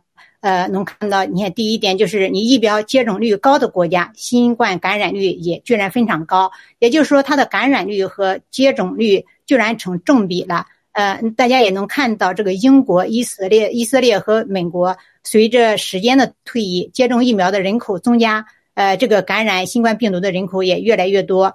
但是大家看到印度，印度虽然也有不少接种疫苗的，但因为它推行使用了这个羟氯喹和伊维菌素。所以它的感染率相对于美国、嗯那个英国、呃以色列还是非常低的。那非洲的一些大部分地区，因为疟疾等寄生症那个发病率比较高，他们的人口都是呃普遍使用一些羟氯喹、伊维菌素还有青蒿素来抵抗寄生虫的。呃，那这一次就是基本上没有受到新冠流行的这个影响。其实这也印证了这个疫苗呃是比病毒更厉害厉害的一个生化武器。而爆料革命推广的这些羟氯喹、呃伊维菌素和青蒿素等药物，呃是对抗新冠病毒的有效的治疗和预防的药物。呃，那如今呢，就是越来越多的人意识到，呃，这场这个新冠病毒和强推疫苗的真相。那世界各国也是越来越多的民众开始觉醒，呃，并且开始反抗，因为大家能够看到这个疫苗它没有能防治疾病，呃，也看不到它产生免疫力。而且还有到现在为止，越来越多的疫苗副作用都出来了，像心梗啊、脑梗啊、昏迷啊、瘫痪、死亡等病例也非常多。呃，所以让很多人都呃都觉醒了。大家能够看到，就是现在呃全球很多地方都在发起抵抗疫苗的抵抵抗接种疫苗的这个行动。那呃就是印第安纳州有两百个医务人员在对抗呃强制接种疫苗，纽约地区的医疗工作者也在抗议强制打疫苗。那拉斯维加斯有上千人在拉斯维加斯最繁华的赌城大道抗制，呃，那个抗议强制打疫苗。还有弗吉尼亚理工大学的学生，呃，也在呃在学校里，呃，来抗议强制打疫苗的这个政策。呃，那下面是有几个国家的，呃，导播可以看一下，就是下面也还有好多国家，其他国家，呃，这边西班牙、法国、呃，希腊、荷兰，呃，下面一张。导播看下一张，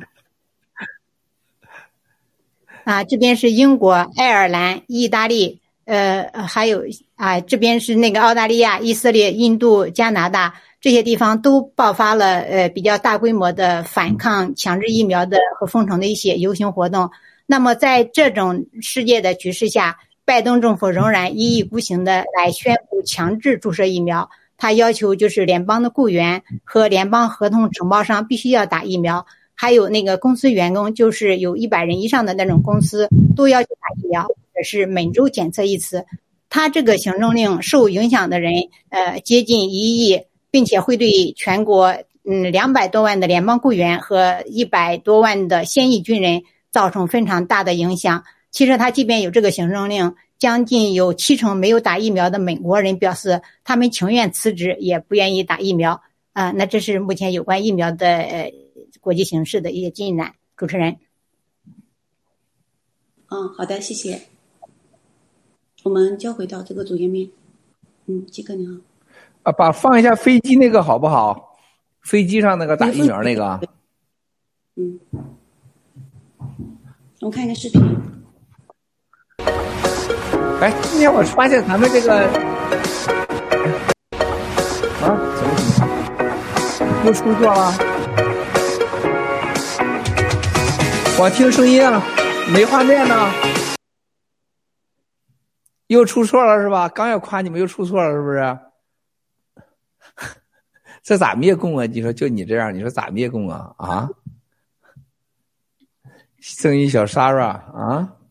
我们叫不紧张，等一等，这个直播。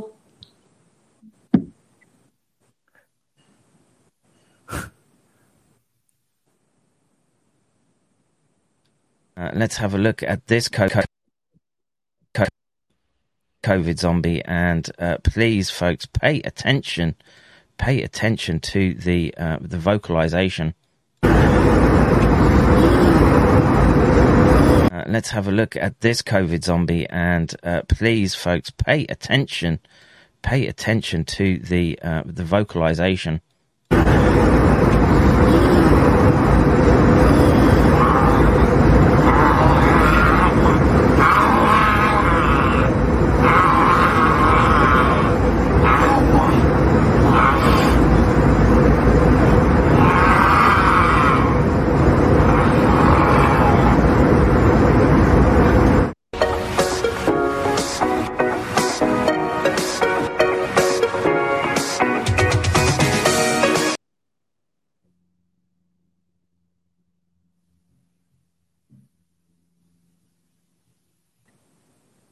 完了，天哪，这是啥视频呢？抽风式的视频，这个也也没有加字幕啊，这个准备的不好啊。我们刚才看到在飞机上这个，就是咱们收集资料的时候，你像这种视频比这有力量多了，就是一定要找着像样的。刚才那个什么房产那个，这就乱凑合的，就是直播的时候别凑合，大家那么多时间来，你别凑合的不像话。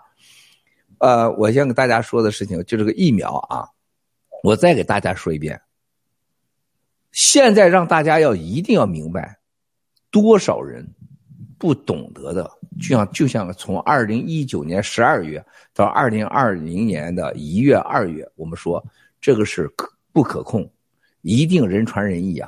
现在世界上有几亿人传上，六七百万人死亡。这么大的事情，如果你还认为死人跟你没关，只死别人不死自己，只传染别人不传染自己，你一定会染上病的。啊，切尔诺贝尔利这个电影让你看到最精彩的三段话，跟这个是疫苗是有关系的。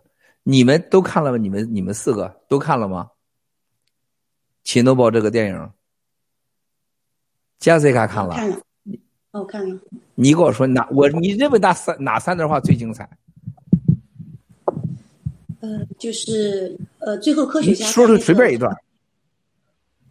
呃，科学家在那个法庭上最后作证的时候，作证的时候说的话，就是在讲谎言跟真相，真相永远只有一个，谎言永远是谎言。当然我不能复述了啊，这是我印象中的一句话。那其他人有看过吗？要不要来发表一下？小李看过吗？都没看。海七哥，你来吧。卡利西没看。嗯。战友们下下边有有留言的，有时候看的哪一段？什么是谎言的代价？最后在志愿者去手动关水阀，共产党还在骗我们的孩子要用来牺牲，都不敢说没看，只是摇头。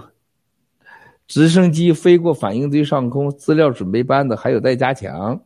七哥打的不是新冠疫苗好不好？谎言的代价看了解读，是很很遗憾啊！开篇的一段话啊，大家说的这个煤矿工人那一段啊，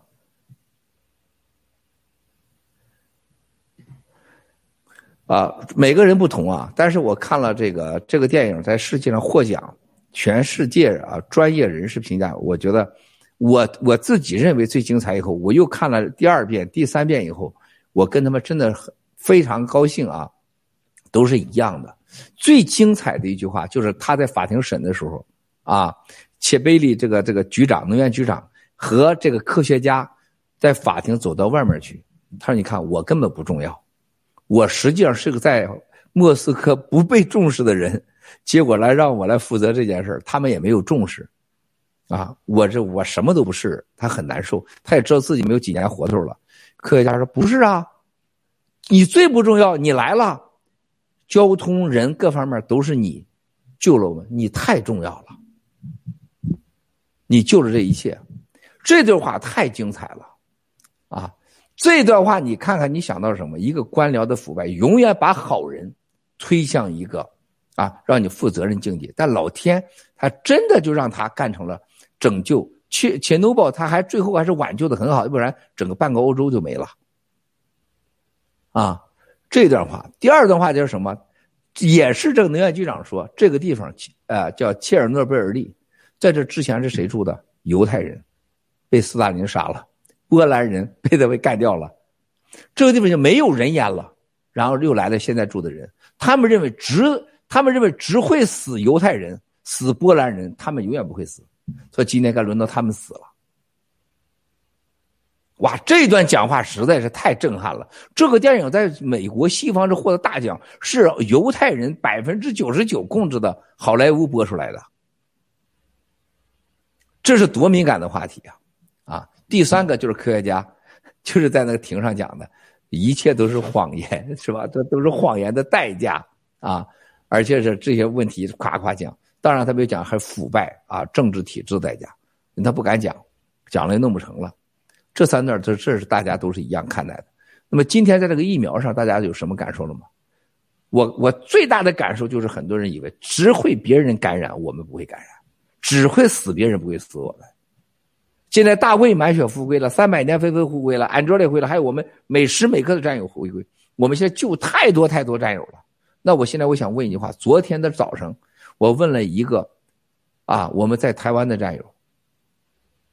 我说你不加入台湾农场，啊，你也没有投资机系列，你要药给你要了，全家你也都救回来了。我说我想问你几个很深刻的问题：台湾买药有这么难吗？你就买不着药吗？第二，你跟爆料革命这么几年，你真的就相信了爆料革命吗？那你为什么不去吃强力回加锌？啊，你没打疫苗。是吧？很多人打疫苗一定记住，战友们，是因为不是被骗，不是被强迫，是对恐惧的死亡和无知造成的。一定要就是九十人都这样。那我们这个战友，我说你要药的时候，马上叫战友送你药了，还不加入台湾农场，时间不花，钱不花，精力不花，那你说这样战友就认我说你以为得了病，有爆料革命，你吃了药你不死，然后就会死别人。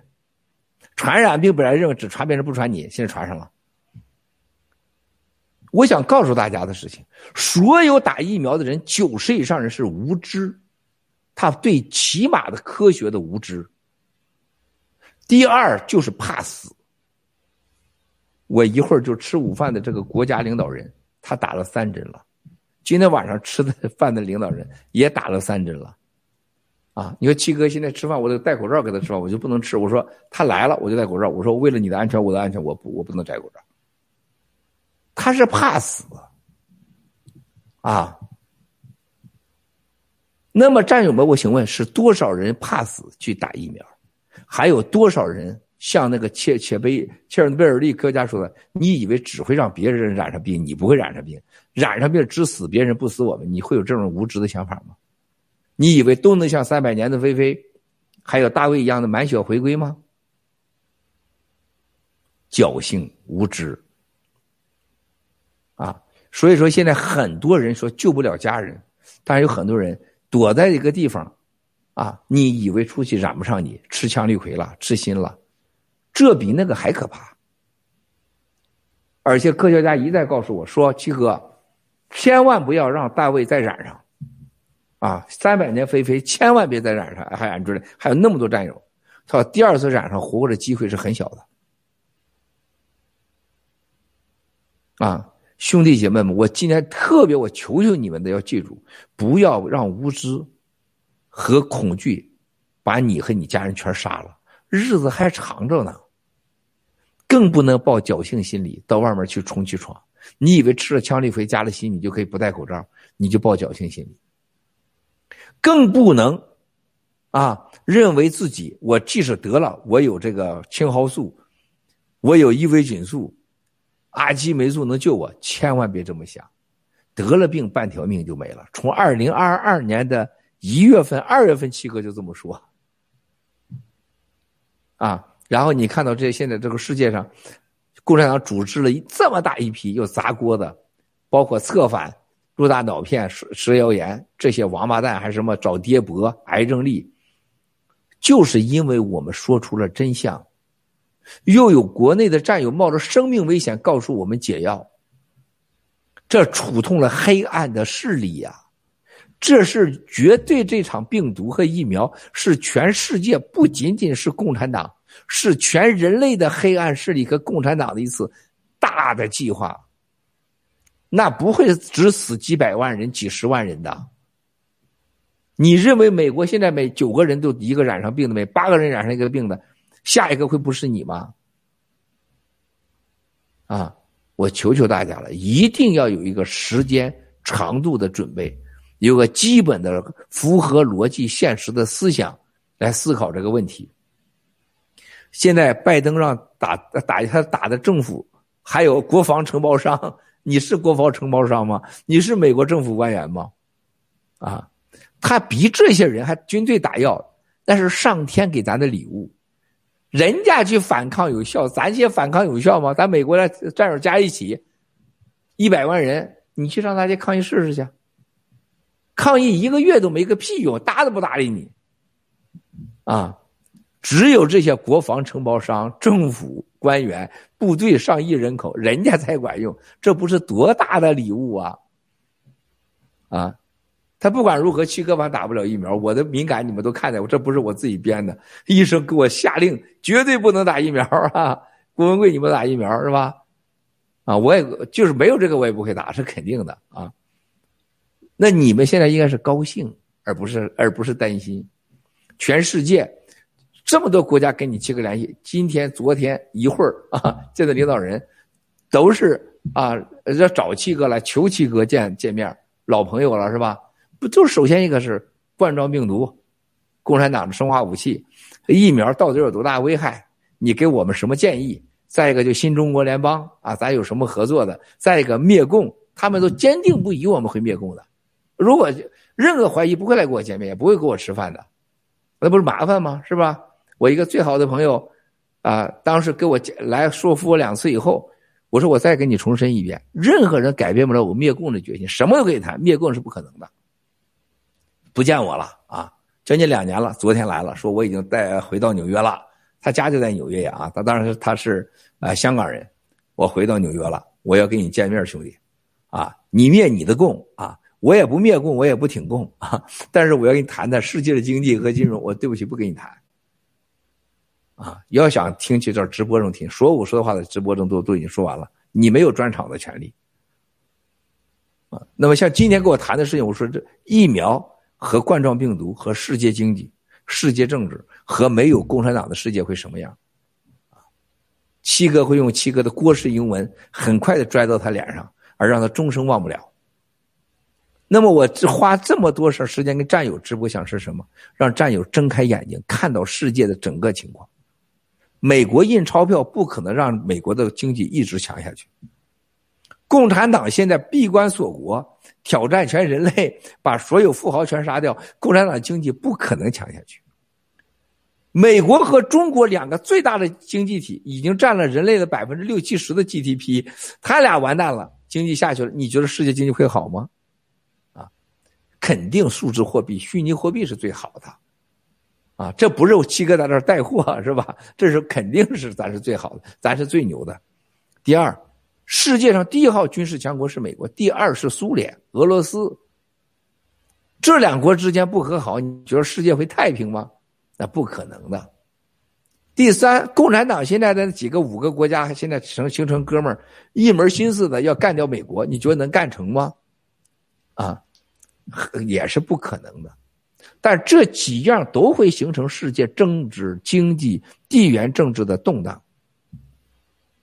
在乱世之中，你家人能帮你吗？小李，你有几个哥哥？你有几个有枪的哥哥？如水，你有几个亿万富豪的姐妹啊？卡雷西，你有几个男朋友给随便你花钱啊？啊，杰西卡有个好老公，你老公就能有枪、有炮、有钱养着你？你们什么都没有，你不用回答我，你们什么都没有。即使你有，你也抵抗不了这次世界的这场金融、政治、军事、病毒的大的一种人类的大灾难。那我们得抱团才取暖。抱团取暖得你有三个条件，你得有抱团的资本、钱。咱们没钱，啥都别谈。新中国联邦要靠捐款，大家活下去早就饿死了，是吧？我们得有足够的钱。第二，有足够的人。啊，新中国联邦这人现在中国历史上没有了聚集在一起的自由的，也没有像一个海外像我们那么有钱、那么有未来的，没有了。有了这么团聚的钱、团聚的人。第三个，我们有这种团聚的最关键的政治、经济、军事的各种关系和力量。那七哥给展示给你们看了，再给欺民贼陆大脑袋石耀岩他们一百年他也接不上轨呀，是不是？他给人舔屁股也轮不着人，找不着门都，是吧？天天躲在个小黑屋里边，是吧？穿着机翻身的衣裳，拿着我们的摄像机。啊，天天胡说八道，就在那个电脑上，电脑也是我们的，搜搜搜什么新闻，从来不讲英文，解读英英文新闻，啊，没见过共产党的一个局级的官，天天解，天天决定中南海的去向，根本不知道世界的地板版图在哪里，也没见过任何一个官员天天解读世界军事，啊，找爹伯，是吧？那赛琳杨爹在哪儿呢？是不是？贝雷帽呢？美国大抓捕呢？国土安全部呢？王雪冰先生都已经从中国回来好几圈了，路德号、陆大脑片号，是吧？大卫的被抓捕呢，啊，一次次这个抓那个抓，天天天天，全全人类的权利就说完了。你觉得这些人他能有未来吗？咱在这块等，兄弟姐妹都把他累死他，饿死他，说谎话能说死他。你看现在九指妖在去监狱的路上，谁都挡不了。他儿子和他都会进监狱。龟头羊 PJ 盘这点不用讲了吧？他自己也承认了，现在在听说也直播了，没钱应对官司，啊，过去听他直播信他的，你去买傻币去啊，傻拉币叫傻币是吧？还有傻网络，还有傻直播傻直播，你就找去啊。他连个内裤都买不了，真的，一现在九指妖和陆大脑，他连买新内裤的勇气都没有，他不舍得花这个钱呢，他知道会饿死的。那蛇妖炎现在是那，你想想，陆大脑袋不就用他吗？那真的是利用他。利用完以后，你说他能给他一分钱吗？一千二百美金的房租也好，未来一百美金的房租，你觉得陆大脑袋会给他吗？蔡青小蔡会让他给吗？他能养他一辈子吗？那你说石耀炎上哪去弄钱去？他怎么养活自己啊？他真的在这纽约曼哈顿卖卖大街上五十美金都没人要他那德行，真的没人要他。你说他干啥？卖春也没人要啊。那我们爆料革命，新中国联邦，我们要有足，只有我们，你们我再说九十天啊，九十天看着九十天最重要就是 G 系列的大新闻啊，大家记住 G 大新闻，你会看什么大新闻？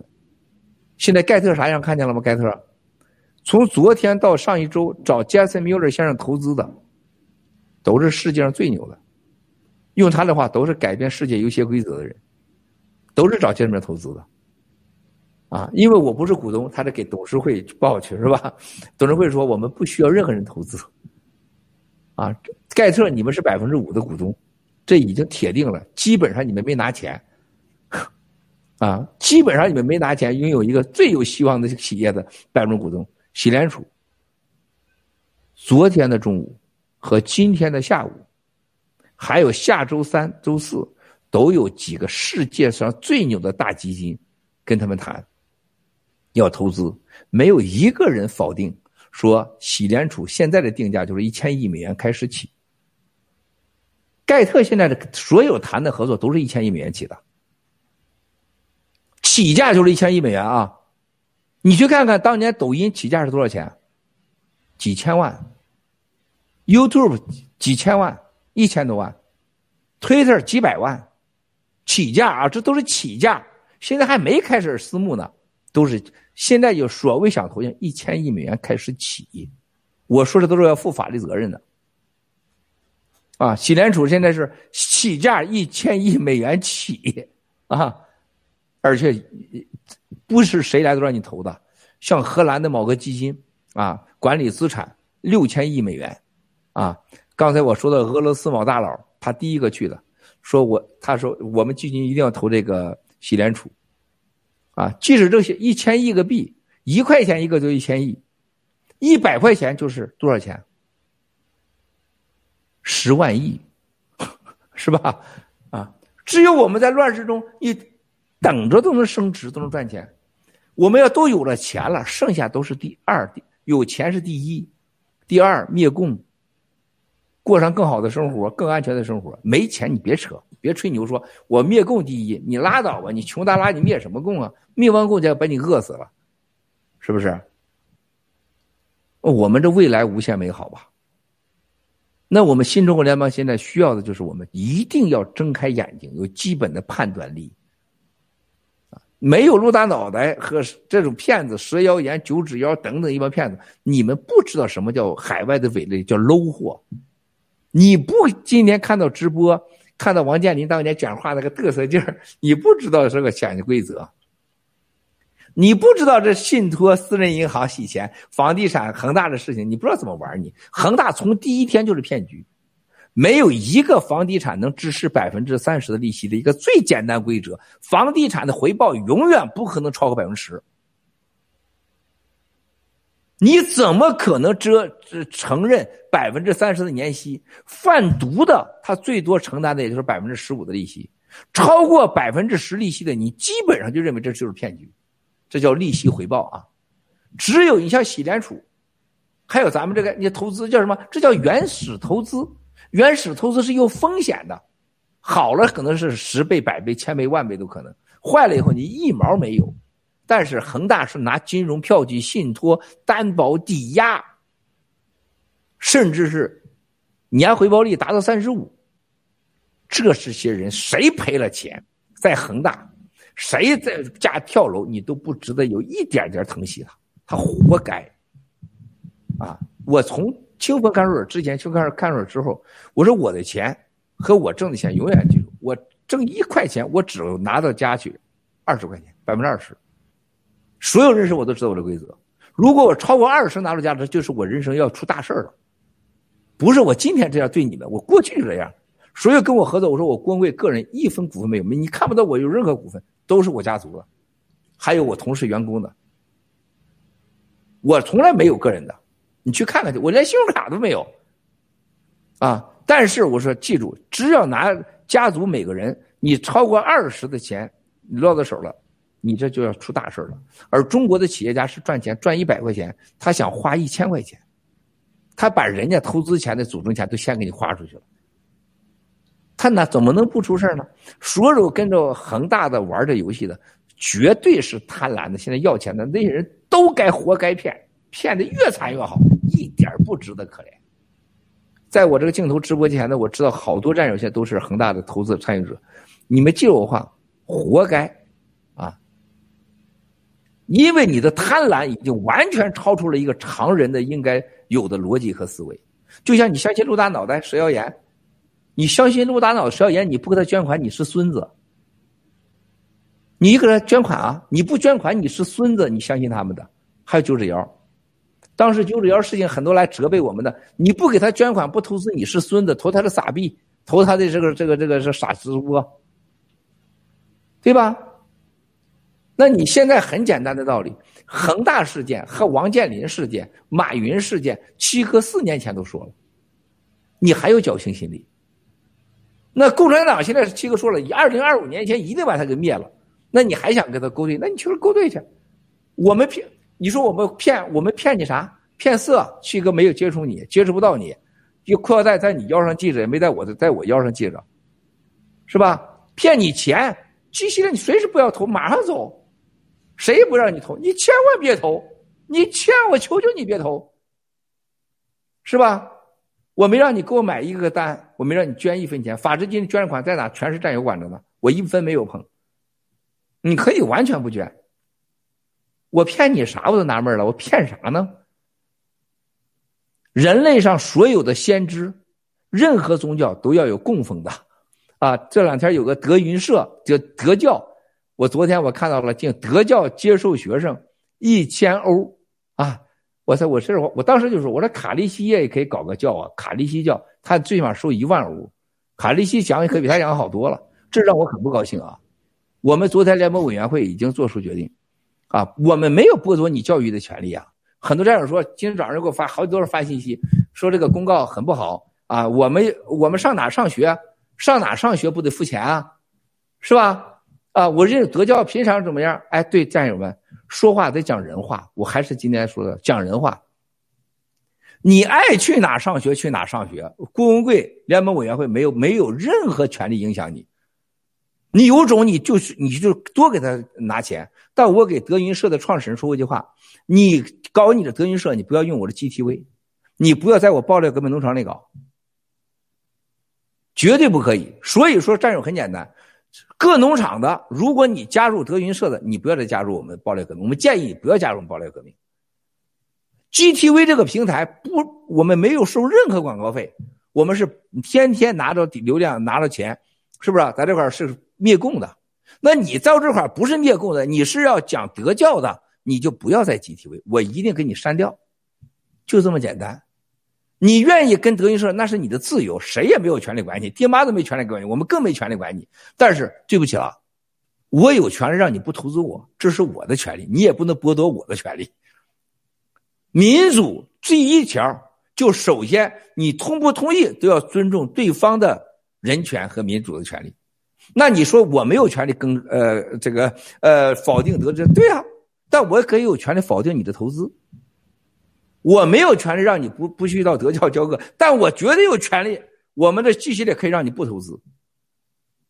所以你去到德教去付钱，我们我们有权利让你不投资，你走人。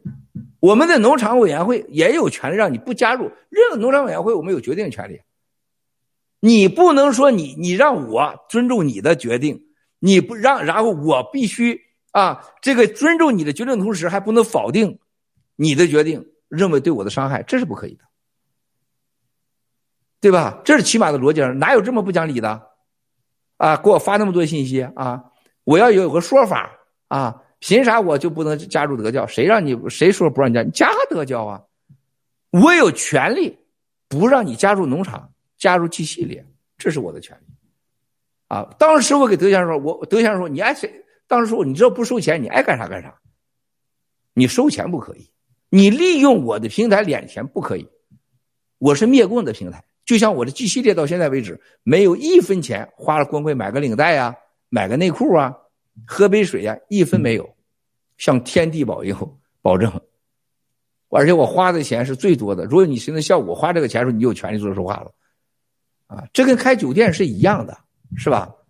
你可以在这个不吃这个这个酒店的饭，啊，你也可以批评这酒店饭不好。但是你没有权利，你没有任何资格，你让这个酒店说调整价格、调整经营方式，那不是你的权利，那不是你的权利。酒店也可以拒绝你进来，不让你不让你不进来，是不是？所以说，战友们，一个正常的思维和逻辑，就像我是每天我怕我每天我要打坐一样。我在这之前，我赶快去打坐去。我每天要打坐，打坐让我心平气和啊，就是不要暴躁啊。这卡利西都天天讲佛，卡利西做的比我好，是吧？我要打坐啊，让我血糖降下来，然后呢，让我很冷静的来来去来去直播。但他有一个前提条件，我是想把直播做到一个冷静的、平心静气的状态，这是我的出发点，这是阴气。我今天要出发点，就上面就是不要脸了，发疯来了。我会干嘛啊？我会打毒药，我会吸毒，我会让我疯狂。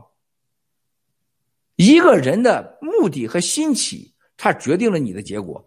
德云社什么德德教，你一来的第一天，你就是到这来来拉人来了。拉完人以后，你去收钱去了。你不是在这灭共的，啊，然后你可以说，啊，德教也可以灭共啊，那你可以到别地方去，别在我这儿来。你不能到盘古七星酒店大堂说，我现在教给大家如何经营酒店，是吧？然后如何做饭，然后到然后在在盘古楼上开一餐厅，可能吗？是不是啊？那永远不会允许的。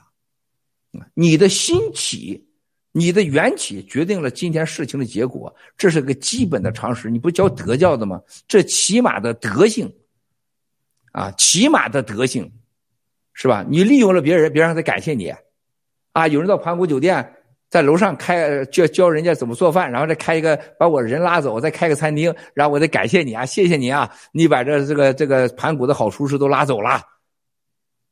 是吧？你还收钱？你觉得有这道理吗？啊，这是不可能的啊！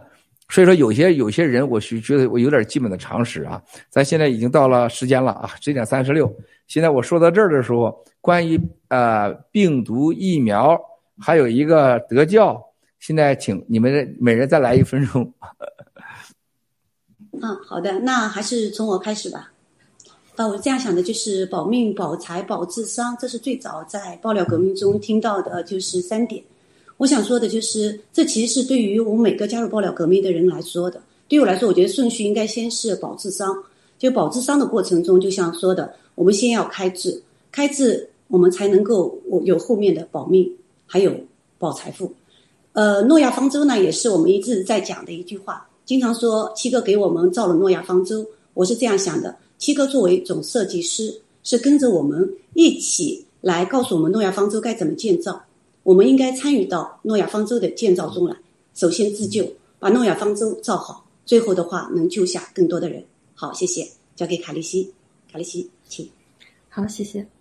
呃，刚才七哥给我们分享了很多哈，呃，也就是说这场疫苗呃之战和这个生化战争呢，带给我们全人类无一幸免的呃这种伤害哈，呃，那么我们呃除了是知道这个中共发动了生化战争，那么这个世界上的那些邪恶力量，包括药企在内的那些就是要搜。在这场灾难之中搜刮民财的那些人呢，基本上都属于我们的敌人。所以，我们爆料革命要传播真相。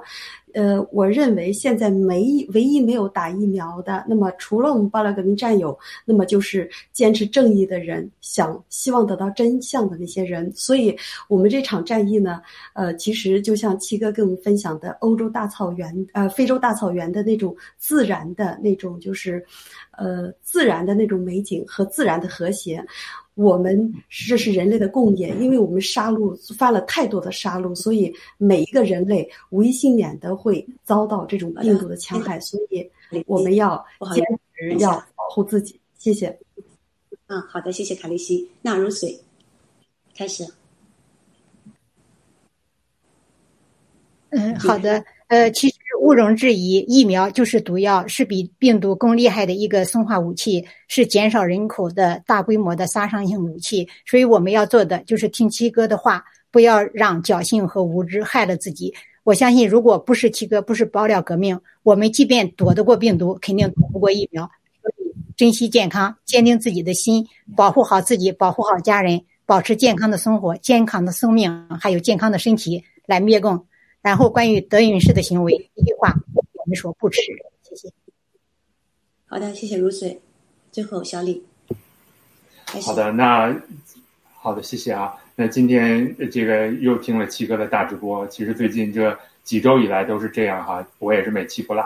但是我觉得今天需要我自我批评一下，就刚才七哥在问这个切尔诺贝利的时候，啊，我是觉得真的，我们的战友，我不是说别人啊，就说我自己，这个。听了很多，但是真正做到的，呃，能有多少啊？七哥哪怕说哎看一个电影，嗯，在问到的时候，我这个依然是很惭愧啊。所以，这个我觉得很多东西都是不仅要不仅要听，还要去 take action 啊。那接下来直播之后，我就去补这个课啊，就这样，谢谢。啊，谢谢小李。那七哥，我我帮战友问一个问题，因为现在的话，很多打过疫苗的人，嗯。因为现在的话，我们自己不会打疫苗，但是呢，有的时候家人还没有醒过来，他们已经打过疫苗，所以大多数人都想问这个问题：以后还能救吗？所以希望在这七哥这边听到一个答案。啊，一定能救的。我在我实际上已经说过了，这问的战友就没有正儿八经看的直播，这也是七哥就是很伤心啊，很伤心。就是从四年来有很多战友是就是说瞎话，到现在还不相信微针不破。七哥在过去直播里已经多次重申了，打了第一针疫苗了，你继续吃羟氯喹加锌，特别是加青蒿素，是可以把你打疫苗基本上能解决的。但打第二针、第三针，科学家说不一定啊，千万不要打第二针，第三针肯定不行，他肯定不行。那么再一个有症状以后，就是已经已经公告出去了，怎么怎么吃药？希望大家认真的看直播，你别骗自己，你骗你七哥说，我天天看你直播，我已经天天说，你还问这个问题，那你这不是害自己吗？当你有病了，你就知道，你说大卫兄弟不吃药，结果他玩了一场这个这个这拿命搏了一把，对吧？你不要这样，一定记住是第一针是可以的，按照这个办法去吃，包括羟氯喹加锌加伊维菌素是最好的办法。铲除你第一针的危害的，谢谢杰斯卡。好的，谢谢鸡哥。我想就是问这个问题的战友是这样，因为家人的话可能还处于认为打疫苗是有效的，所以不肯服用。另外呢，就是就像说的第二针、第三针，就是没有任何的解药了，所以才会问这个问题。嗯，那七哥你还有时间吗？我们可以再问你一个问题吗？可以，可以。就是呃，还是我觉得就是问一些百姓们特别想要知道的。就是我们这些没有打疫苗的人，但后期的话，现在有打疫苗以后可以就是献血。那后期如果在医医疗系统中遇到了这种就是呃输血的状态，那怎么办？有没有可能有这种风险，就是会遇上呃你你的血的话，输的血的话是来自于打过疫苗的人？那是很有可能，谁也管不了，新中联邦也管不了啊！谁要需要血的时候，这个世界上谁控制不了，是你打的什么来的血。当然了，我们没有打疫苗的人，如果需要捐血的话，一定去捐，是吧？包括现在真的是战友们，如果你条件允许的，没有打疫苗的，身体健康情况下，卵子、精子啊，你都存一存啊。然后捐血的话，一定要捐，这是一定的，我们非常支持这个。好的，谢谢七哥。那七哥给我们做一个总结好吗？咱们现在开始这个，一起来为七十五亿我们的全球的同类，十四亿新中国联邦的同胞，香港、台湾、新疆、西藏的同胞，然后呢，我们爆料革命的战友们和所有家人们先祈福。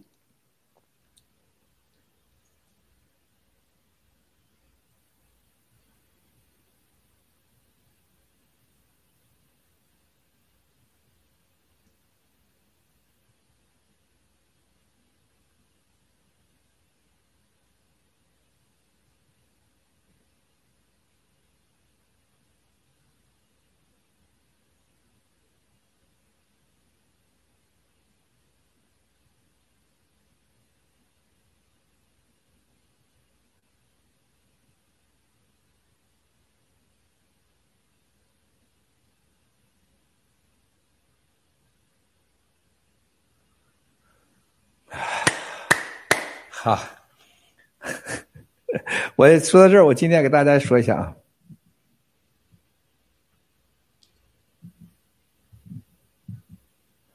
这个我给大家说一下啊，这个很多问题啊，包括台湾的问题啊，黑天鹅的问题，我们本来本来今天还有很多讲呢。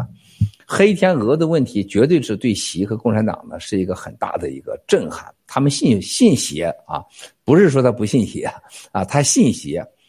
啊，但是呢，有很多呢，这个党内的啊，像江增啊，还有像这个张德江啊、李长春啊、啊宋平啊，听说这个若干人啊，包括呃江海洋，都给习写信啊，说建议中共中央啊，这个对由于二零二二年冬天奥运会啊，还要想办法要举办成功，这是解决世界国际形势对我不利的这种环境下，要争取召开成功的。二零二二年的冬奥会啊，就就就是给这个冬奥会呢很重要。这段时间不要对台湾有动作，啊，建议呢还是给台湾施压啊，叫让台湾内部乱啊，然后把它经济上、民生上、系社会状态上给弄乱它。然后这个一说来呢，习还是挺听的，啊，习还是挺听的。哎，就是啊，这个冬季奥运会还是要搞啊。然后再一个就是跟美国啊，还想尽办法。就是要跟他要谈，还是对付川普这儿跟你谈，用谈来恢复信心，用谈来争取主动，然后这个主动权在我方，为什么呢？因为拜登的民生不行啊，川普二零二二年中期大选要回来，美国内部的钟摆政治效应对我有利，而且美国经济必将走软，啊，这对我有利。在那个时候打台湾啊，如果美国就是川普和拜登两个人在中期选举干的你死我活或出现重大动荡的时候，美国经济又不行，干台湾，哎，习一讲是，哎，我本来要给他摔硬磕一下子，结果他马上要绊倒了，是吧？那他绊倒了，我才干多好啊！啊，是吧？这这是一个很好的事儿，这对台湾听起来的关系都不错。但是我告诉台湾同胞，这个习要打台湾，除了习不在了，习要在就一定会打台湾。这因为你没有跟本我说这话的时候，任何一个欺民贼和伪类们，如果你有资格跟习近平坐在一个桌子，待过一个屋子里边，你有资格说这话。我本人多次，是吧？你你了解这个人的真实的想法，你你跟他接触过，就像长岛哥，他现在知道七哥啥样的。你们四个都没见过我本人，长岛哥他见过我，小王子见过我，真小啥这他他说话的绝对比你没有资格，是吧？那么多次接触的更有资格了，是不是？你七嫂子比你们更有资格说我是不是？天天在一起睡觉睡了几十年，肯定有资格是吧？这是个台湾老百姓日常的常识。我告诉你，现在的军方。所有上来的人几乎都是攻攻台派，都是攻台的决心，就是狂妄无知啊啊！这是跟着习的。但是下边那些不被重用的人，全部都是反对攻台派，但他不敢说啊。那么这个是黑天鹅事情，实际上对解对党内是这些人用了这种办法来哄习，别干别干。特别毛主席纪念堂这个事你们不要小看毛主席纪念堂这四个灯掉下来，对老革命很震撼。李长春在河南当书记，都是就是当年这河南一个庙里边一个叫连坟给他算命，你会当国家级干部，深信不疑啊。到了广东又去了中央，到现在连福在河南比释永信地位高，马上修了一条路过去啊。你们知道这件事情，修了一条路啊，给他叫连福一个一个庙啊。连福是没有腿的人啊。那李长春多相信，李长春的权威很大，怎么？那宋平是唯一一个老老革命的创始人，中国共产党创始人 founder 啊，呃，董的原董事都写着信，曾那是有都有分量的。张德江这些人，这这些人都是怕这个黑天黑天鹅事件。心里话，哥们儿，你别他妈整了，整我全弄死个球的了，害怕了。找冬奥会，别打台湾，啊，包括等着美国出事咱们再干啊。但是我告诉你，有两件事儿是我们永远忽视的：国际的邪恶势力不会给你共产党太多机会的，他一定戳着共产党，还有这五个国家的邪恶势力，按照他们既定的计划方针，打台湾、收香港、干美国，他们一定会干美国的。大家千万别忘了，别以为是以色列什么样，这次以色列最大的伤害者就以色列。你们好好懂宗教的，先看一看犹太教怎么来的，基督教怎么来的，东正教怎么来的，啊，天主教怎么来的？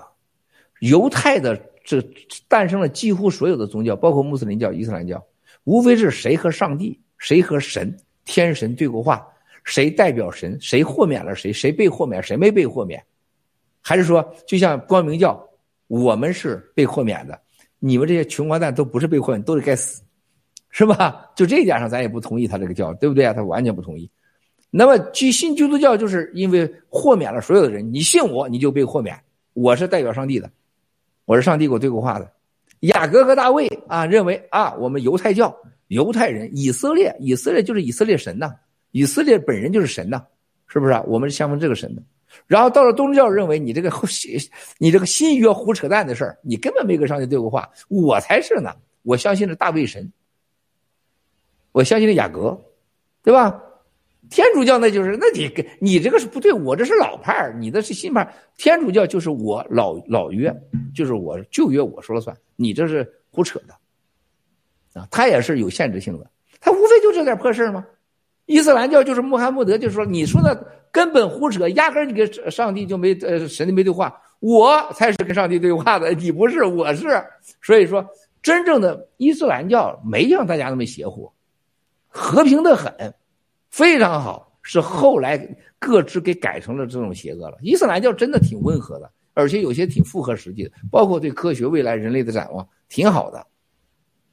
啊，那么现在这些教都讲完了，那现在这邪恶的势力是想干啥的？你这些教都不是教，我是教。啊，所以谁问我七哥要创建一什么教吧？你根本没看七哥直播啊！我不相信世界上任何教，我今天第一次告诉你，我不相信任何教，包括佛教。我信的万佛万教是我只是一个要变通的说法啊！你叫卡利西给你解释解释佛教什么叫变通？变通就是无上的智慧，在任何条件下都能达到自己的目的，无上的智慧让你听得懂。啊我要跟你说个成什么，你你听不懂怎么办？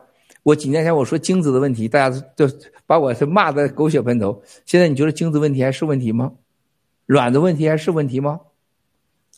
是吧？现在我说精子之前是我现两万一千倍已经涨到四万倍了。现在啊，那个瑞士的哥们说郭先生在直播可千万别提我们名字，你你是你你你是我们的一切一切，但别提我名字。是个瑞士的苏黎世的一个女士，特别棒。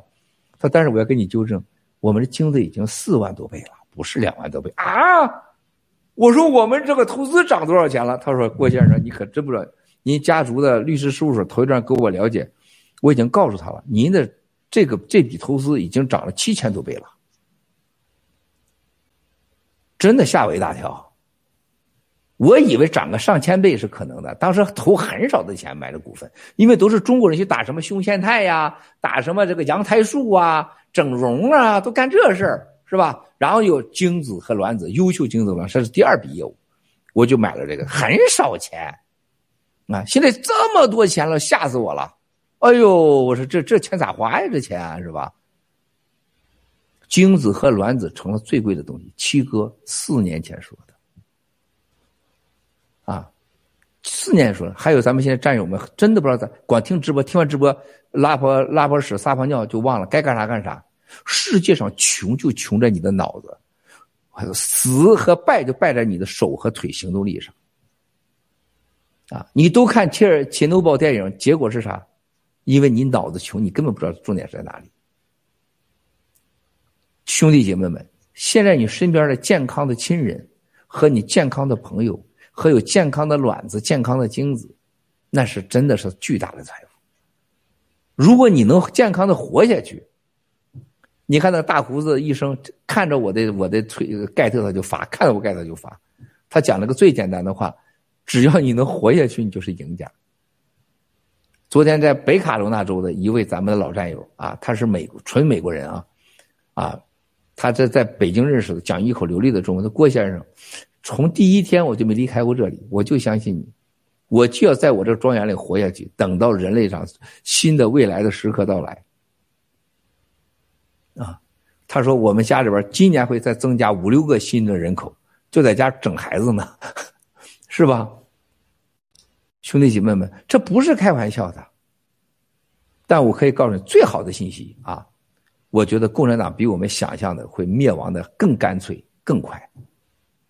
这一点我越来越有信心了，啊，美国的经济，啊，美国的经济，共产党的经济，你记住，这俩国家没钱了就扯淡了，就纯扯淡就完了。你像陆大脑袋、石耀炎、九指妖，你就一点常识，你想他仨在半年后手里那点钱全花光以后，他他怎么活着？你告诉我，广告费吗？YouTube 广告费？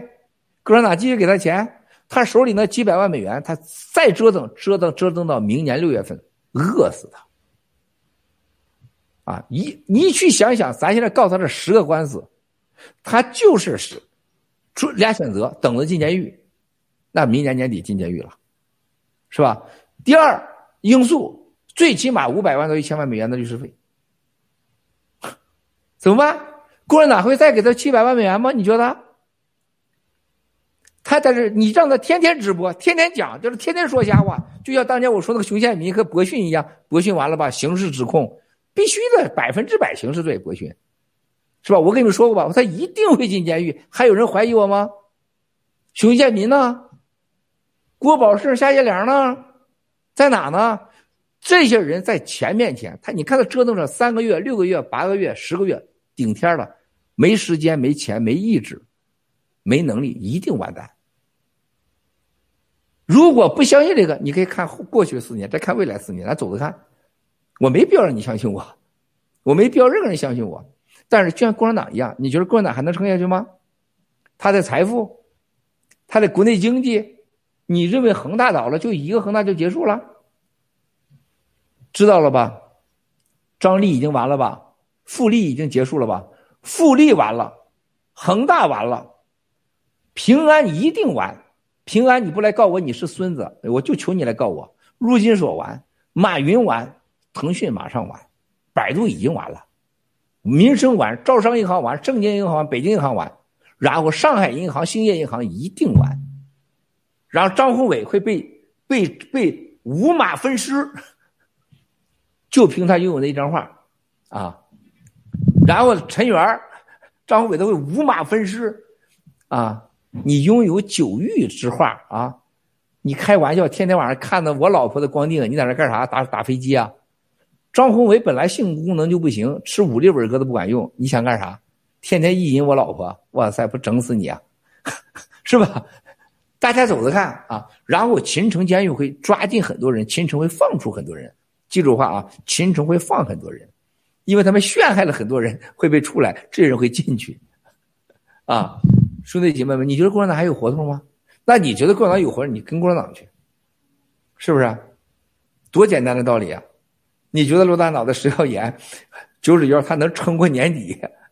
啊，就我这诉讼，就是我那那会儿那一堆律师 啊，是吧？啥都不干，坐那看都把他吓死他，因为他对方得付钱，人家看你，你付钱，你慌不慌？对吧？所以咱们继续练，你会什么样？你去想想，兄弟姐妹们。咱不说 G G T V，你拥有了喜联储的百分之五的股份，拥有了盖特的百分之五份，你们几乎是没拿什么钱，因为 G T V 咱没钱，你们给不了钱啊，只能把你们那几个小子儿钱对付一点，提前搁进去是吧？你你你你那大事钱，哥们儿把我们的熊兄弟姐妹放上去。我昨天跟长岛哥通话通了一个半小时，我说长岛哥，你告诉我，爆料革命到今天有什么是战友干的？美国政治。盖特、喜联储，你告诉有一样是战友干的吗？王岐山、海航、共产党、香港运动，你告诉我一个战友干的吗？不但过去不会，你看盖特里边工程师很多是我们战友，但是盖特整个能写出这东西的人，这太多太多了吧？但能让他成的是谁呀？都是白人。喜联储就一个中国人是吧？都是白人。我们的政治秘密小组全是白人，几乎没有中国人。啊，有两个黄皮肤的还是在外外国出生的，是吧？我们的经济小组全部都是 GTV，所有的投资机构一个中国人没有，投资机构投资一个中国人没有。G Club 里边全部全是白人，对吧？你们都看到了是吧？？G 翻上全是白人。我们的指望战友干啥？你告诉我。叫卡利西去管 GTV 去，原来澳大利亚澳喜啊，CC 啊，CC 要接管 GTV，CC 接管过 GTV，我估计 GTV 一一天都活不了。啊，听说他一生中没管过长久管理超过一年的，他能管 GTV 吗？告诉我，金牛斯你们能管下去吗？大卫搞了几个月没搞成，你告诉谁能搞下去？交你手里就是死的。啊，有一样现在爆料革命中的成绩是战友搞定的吗？不是，但是没有战友，咱能成爆料革命吗？没有，就像我说喜兰楚似的，你们需要这人头啊，你需要我这个人气啊，是吧？你带着我们玩嘛，是不是？但是你要付点代价，给我们点利益，你别让你这个征资过股数让我给你，我没有钱给你啊，我这穷战友，他没那么多钱了，你只能让现在 GTV 新 GTV 参与你这个原始，在你最开始的时候最低价格的时候让我们进去。拿个几百万美元、几千万美元，最多我们新 GTV 一边给你拿上一个亿，是不是？那人家一千亿的成本，你说千分之一咱们又没了吗？是不是？不行，你最好按一百亿的估值给我们，我要百分之五，是吧？我们才能进去。这场战友你们才能永远享受这个。你告诉我，这个人类上还有一个，在这个人类最危险的时刻，你拥有一个最伟大的希望，最可能的希望。最纯、最高利的希望，你给我找一个地方。美国都没有了，你觉得世界还哪有吗？阿富汗吗？非洲吗？欧洲那些小破国家吗？不可能的。所以这个世界上最有幸福感的、最有希望的、最有未来的、最影响人类的，就是我们这帮人。如果你还不小心，戴着不戴口罩都出去瞎晃荡去，不吃羟氯喹加锌，不吃药，还打疫苗，那就活该了。说老实话，根本不是战友。就像最近很多战友，这个有些人给了药以后，你心里很不舒服，啊，不买药，不存药，不戴口罩，然后有了病了找找来要药来。你拿你自己命都不当回事儿，你怎么会拿爆料革命当回事儿呢？这是个基本的常识吧。是吧？还有不锻炼，是不是？你不锻炼就更不行了。七哥再忙，每天得锻炼，累得齁哧齁哧的。这种情况下，你再不锻炼，你再懒，那你等啥呢？就躺躺在床上等着灭了共产党，灭了共党，你啥都有了吗？然后你胖的跟个猪似的，浑身是病，是不是？兄弟姐妹们，珍惜你已经拥有的，在追求你明天想要的。七哥从二零一七年爆料就说话了，在我的桌子上写着最简单的话。不是卡利心的佛经啊，心经，最大帮珍惜今天已经拥有的，在追求明天想要的，因为今天就是明天，今天就是一一切。好了，我这时间到了，人人来了，咱们今天就说到这儿。呃，咱们是明天是星期六，让给真人真事不直播，星期天上午啊继续直播九点钟，星期天上午直播，好吧，兄弟姐妹们，谢谢后台的正义小 s a r a、小王子、娜娜酱。三百年的菲菲小福利小塞问，哎，我都说完一群了，好好上百个呢。再一次感谢卡利西、Jessica、如水，我们美国小李，谢谢，谢谢。哎，谢谢文贵先生，谢谢谢谢谢，再见。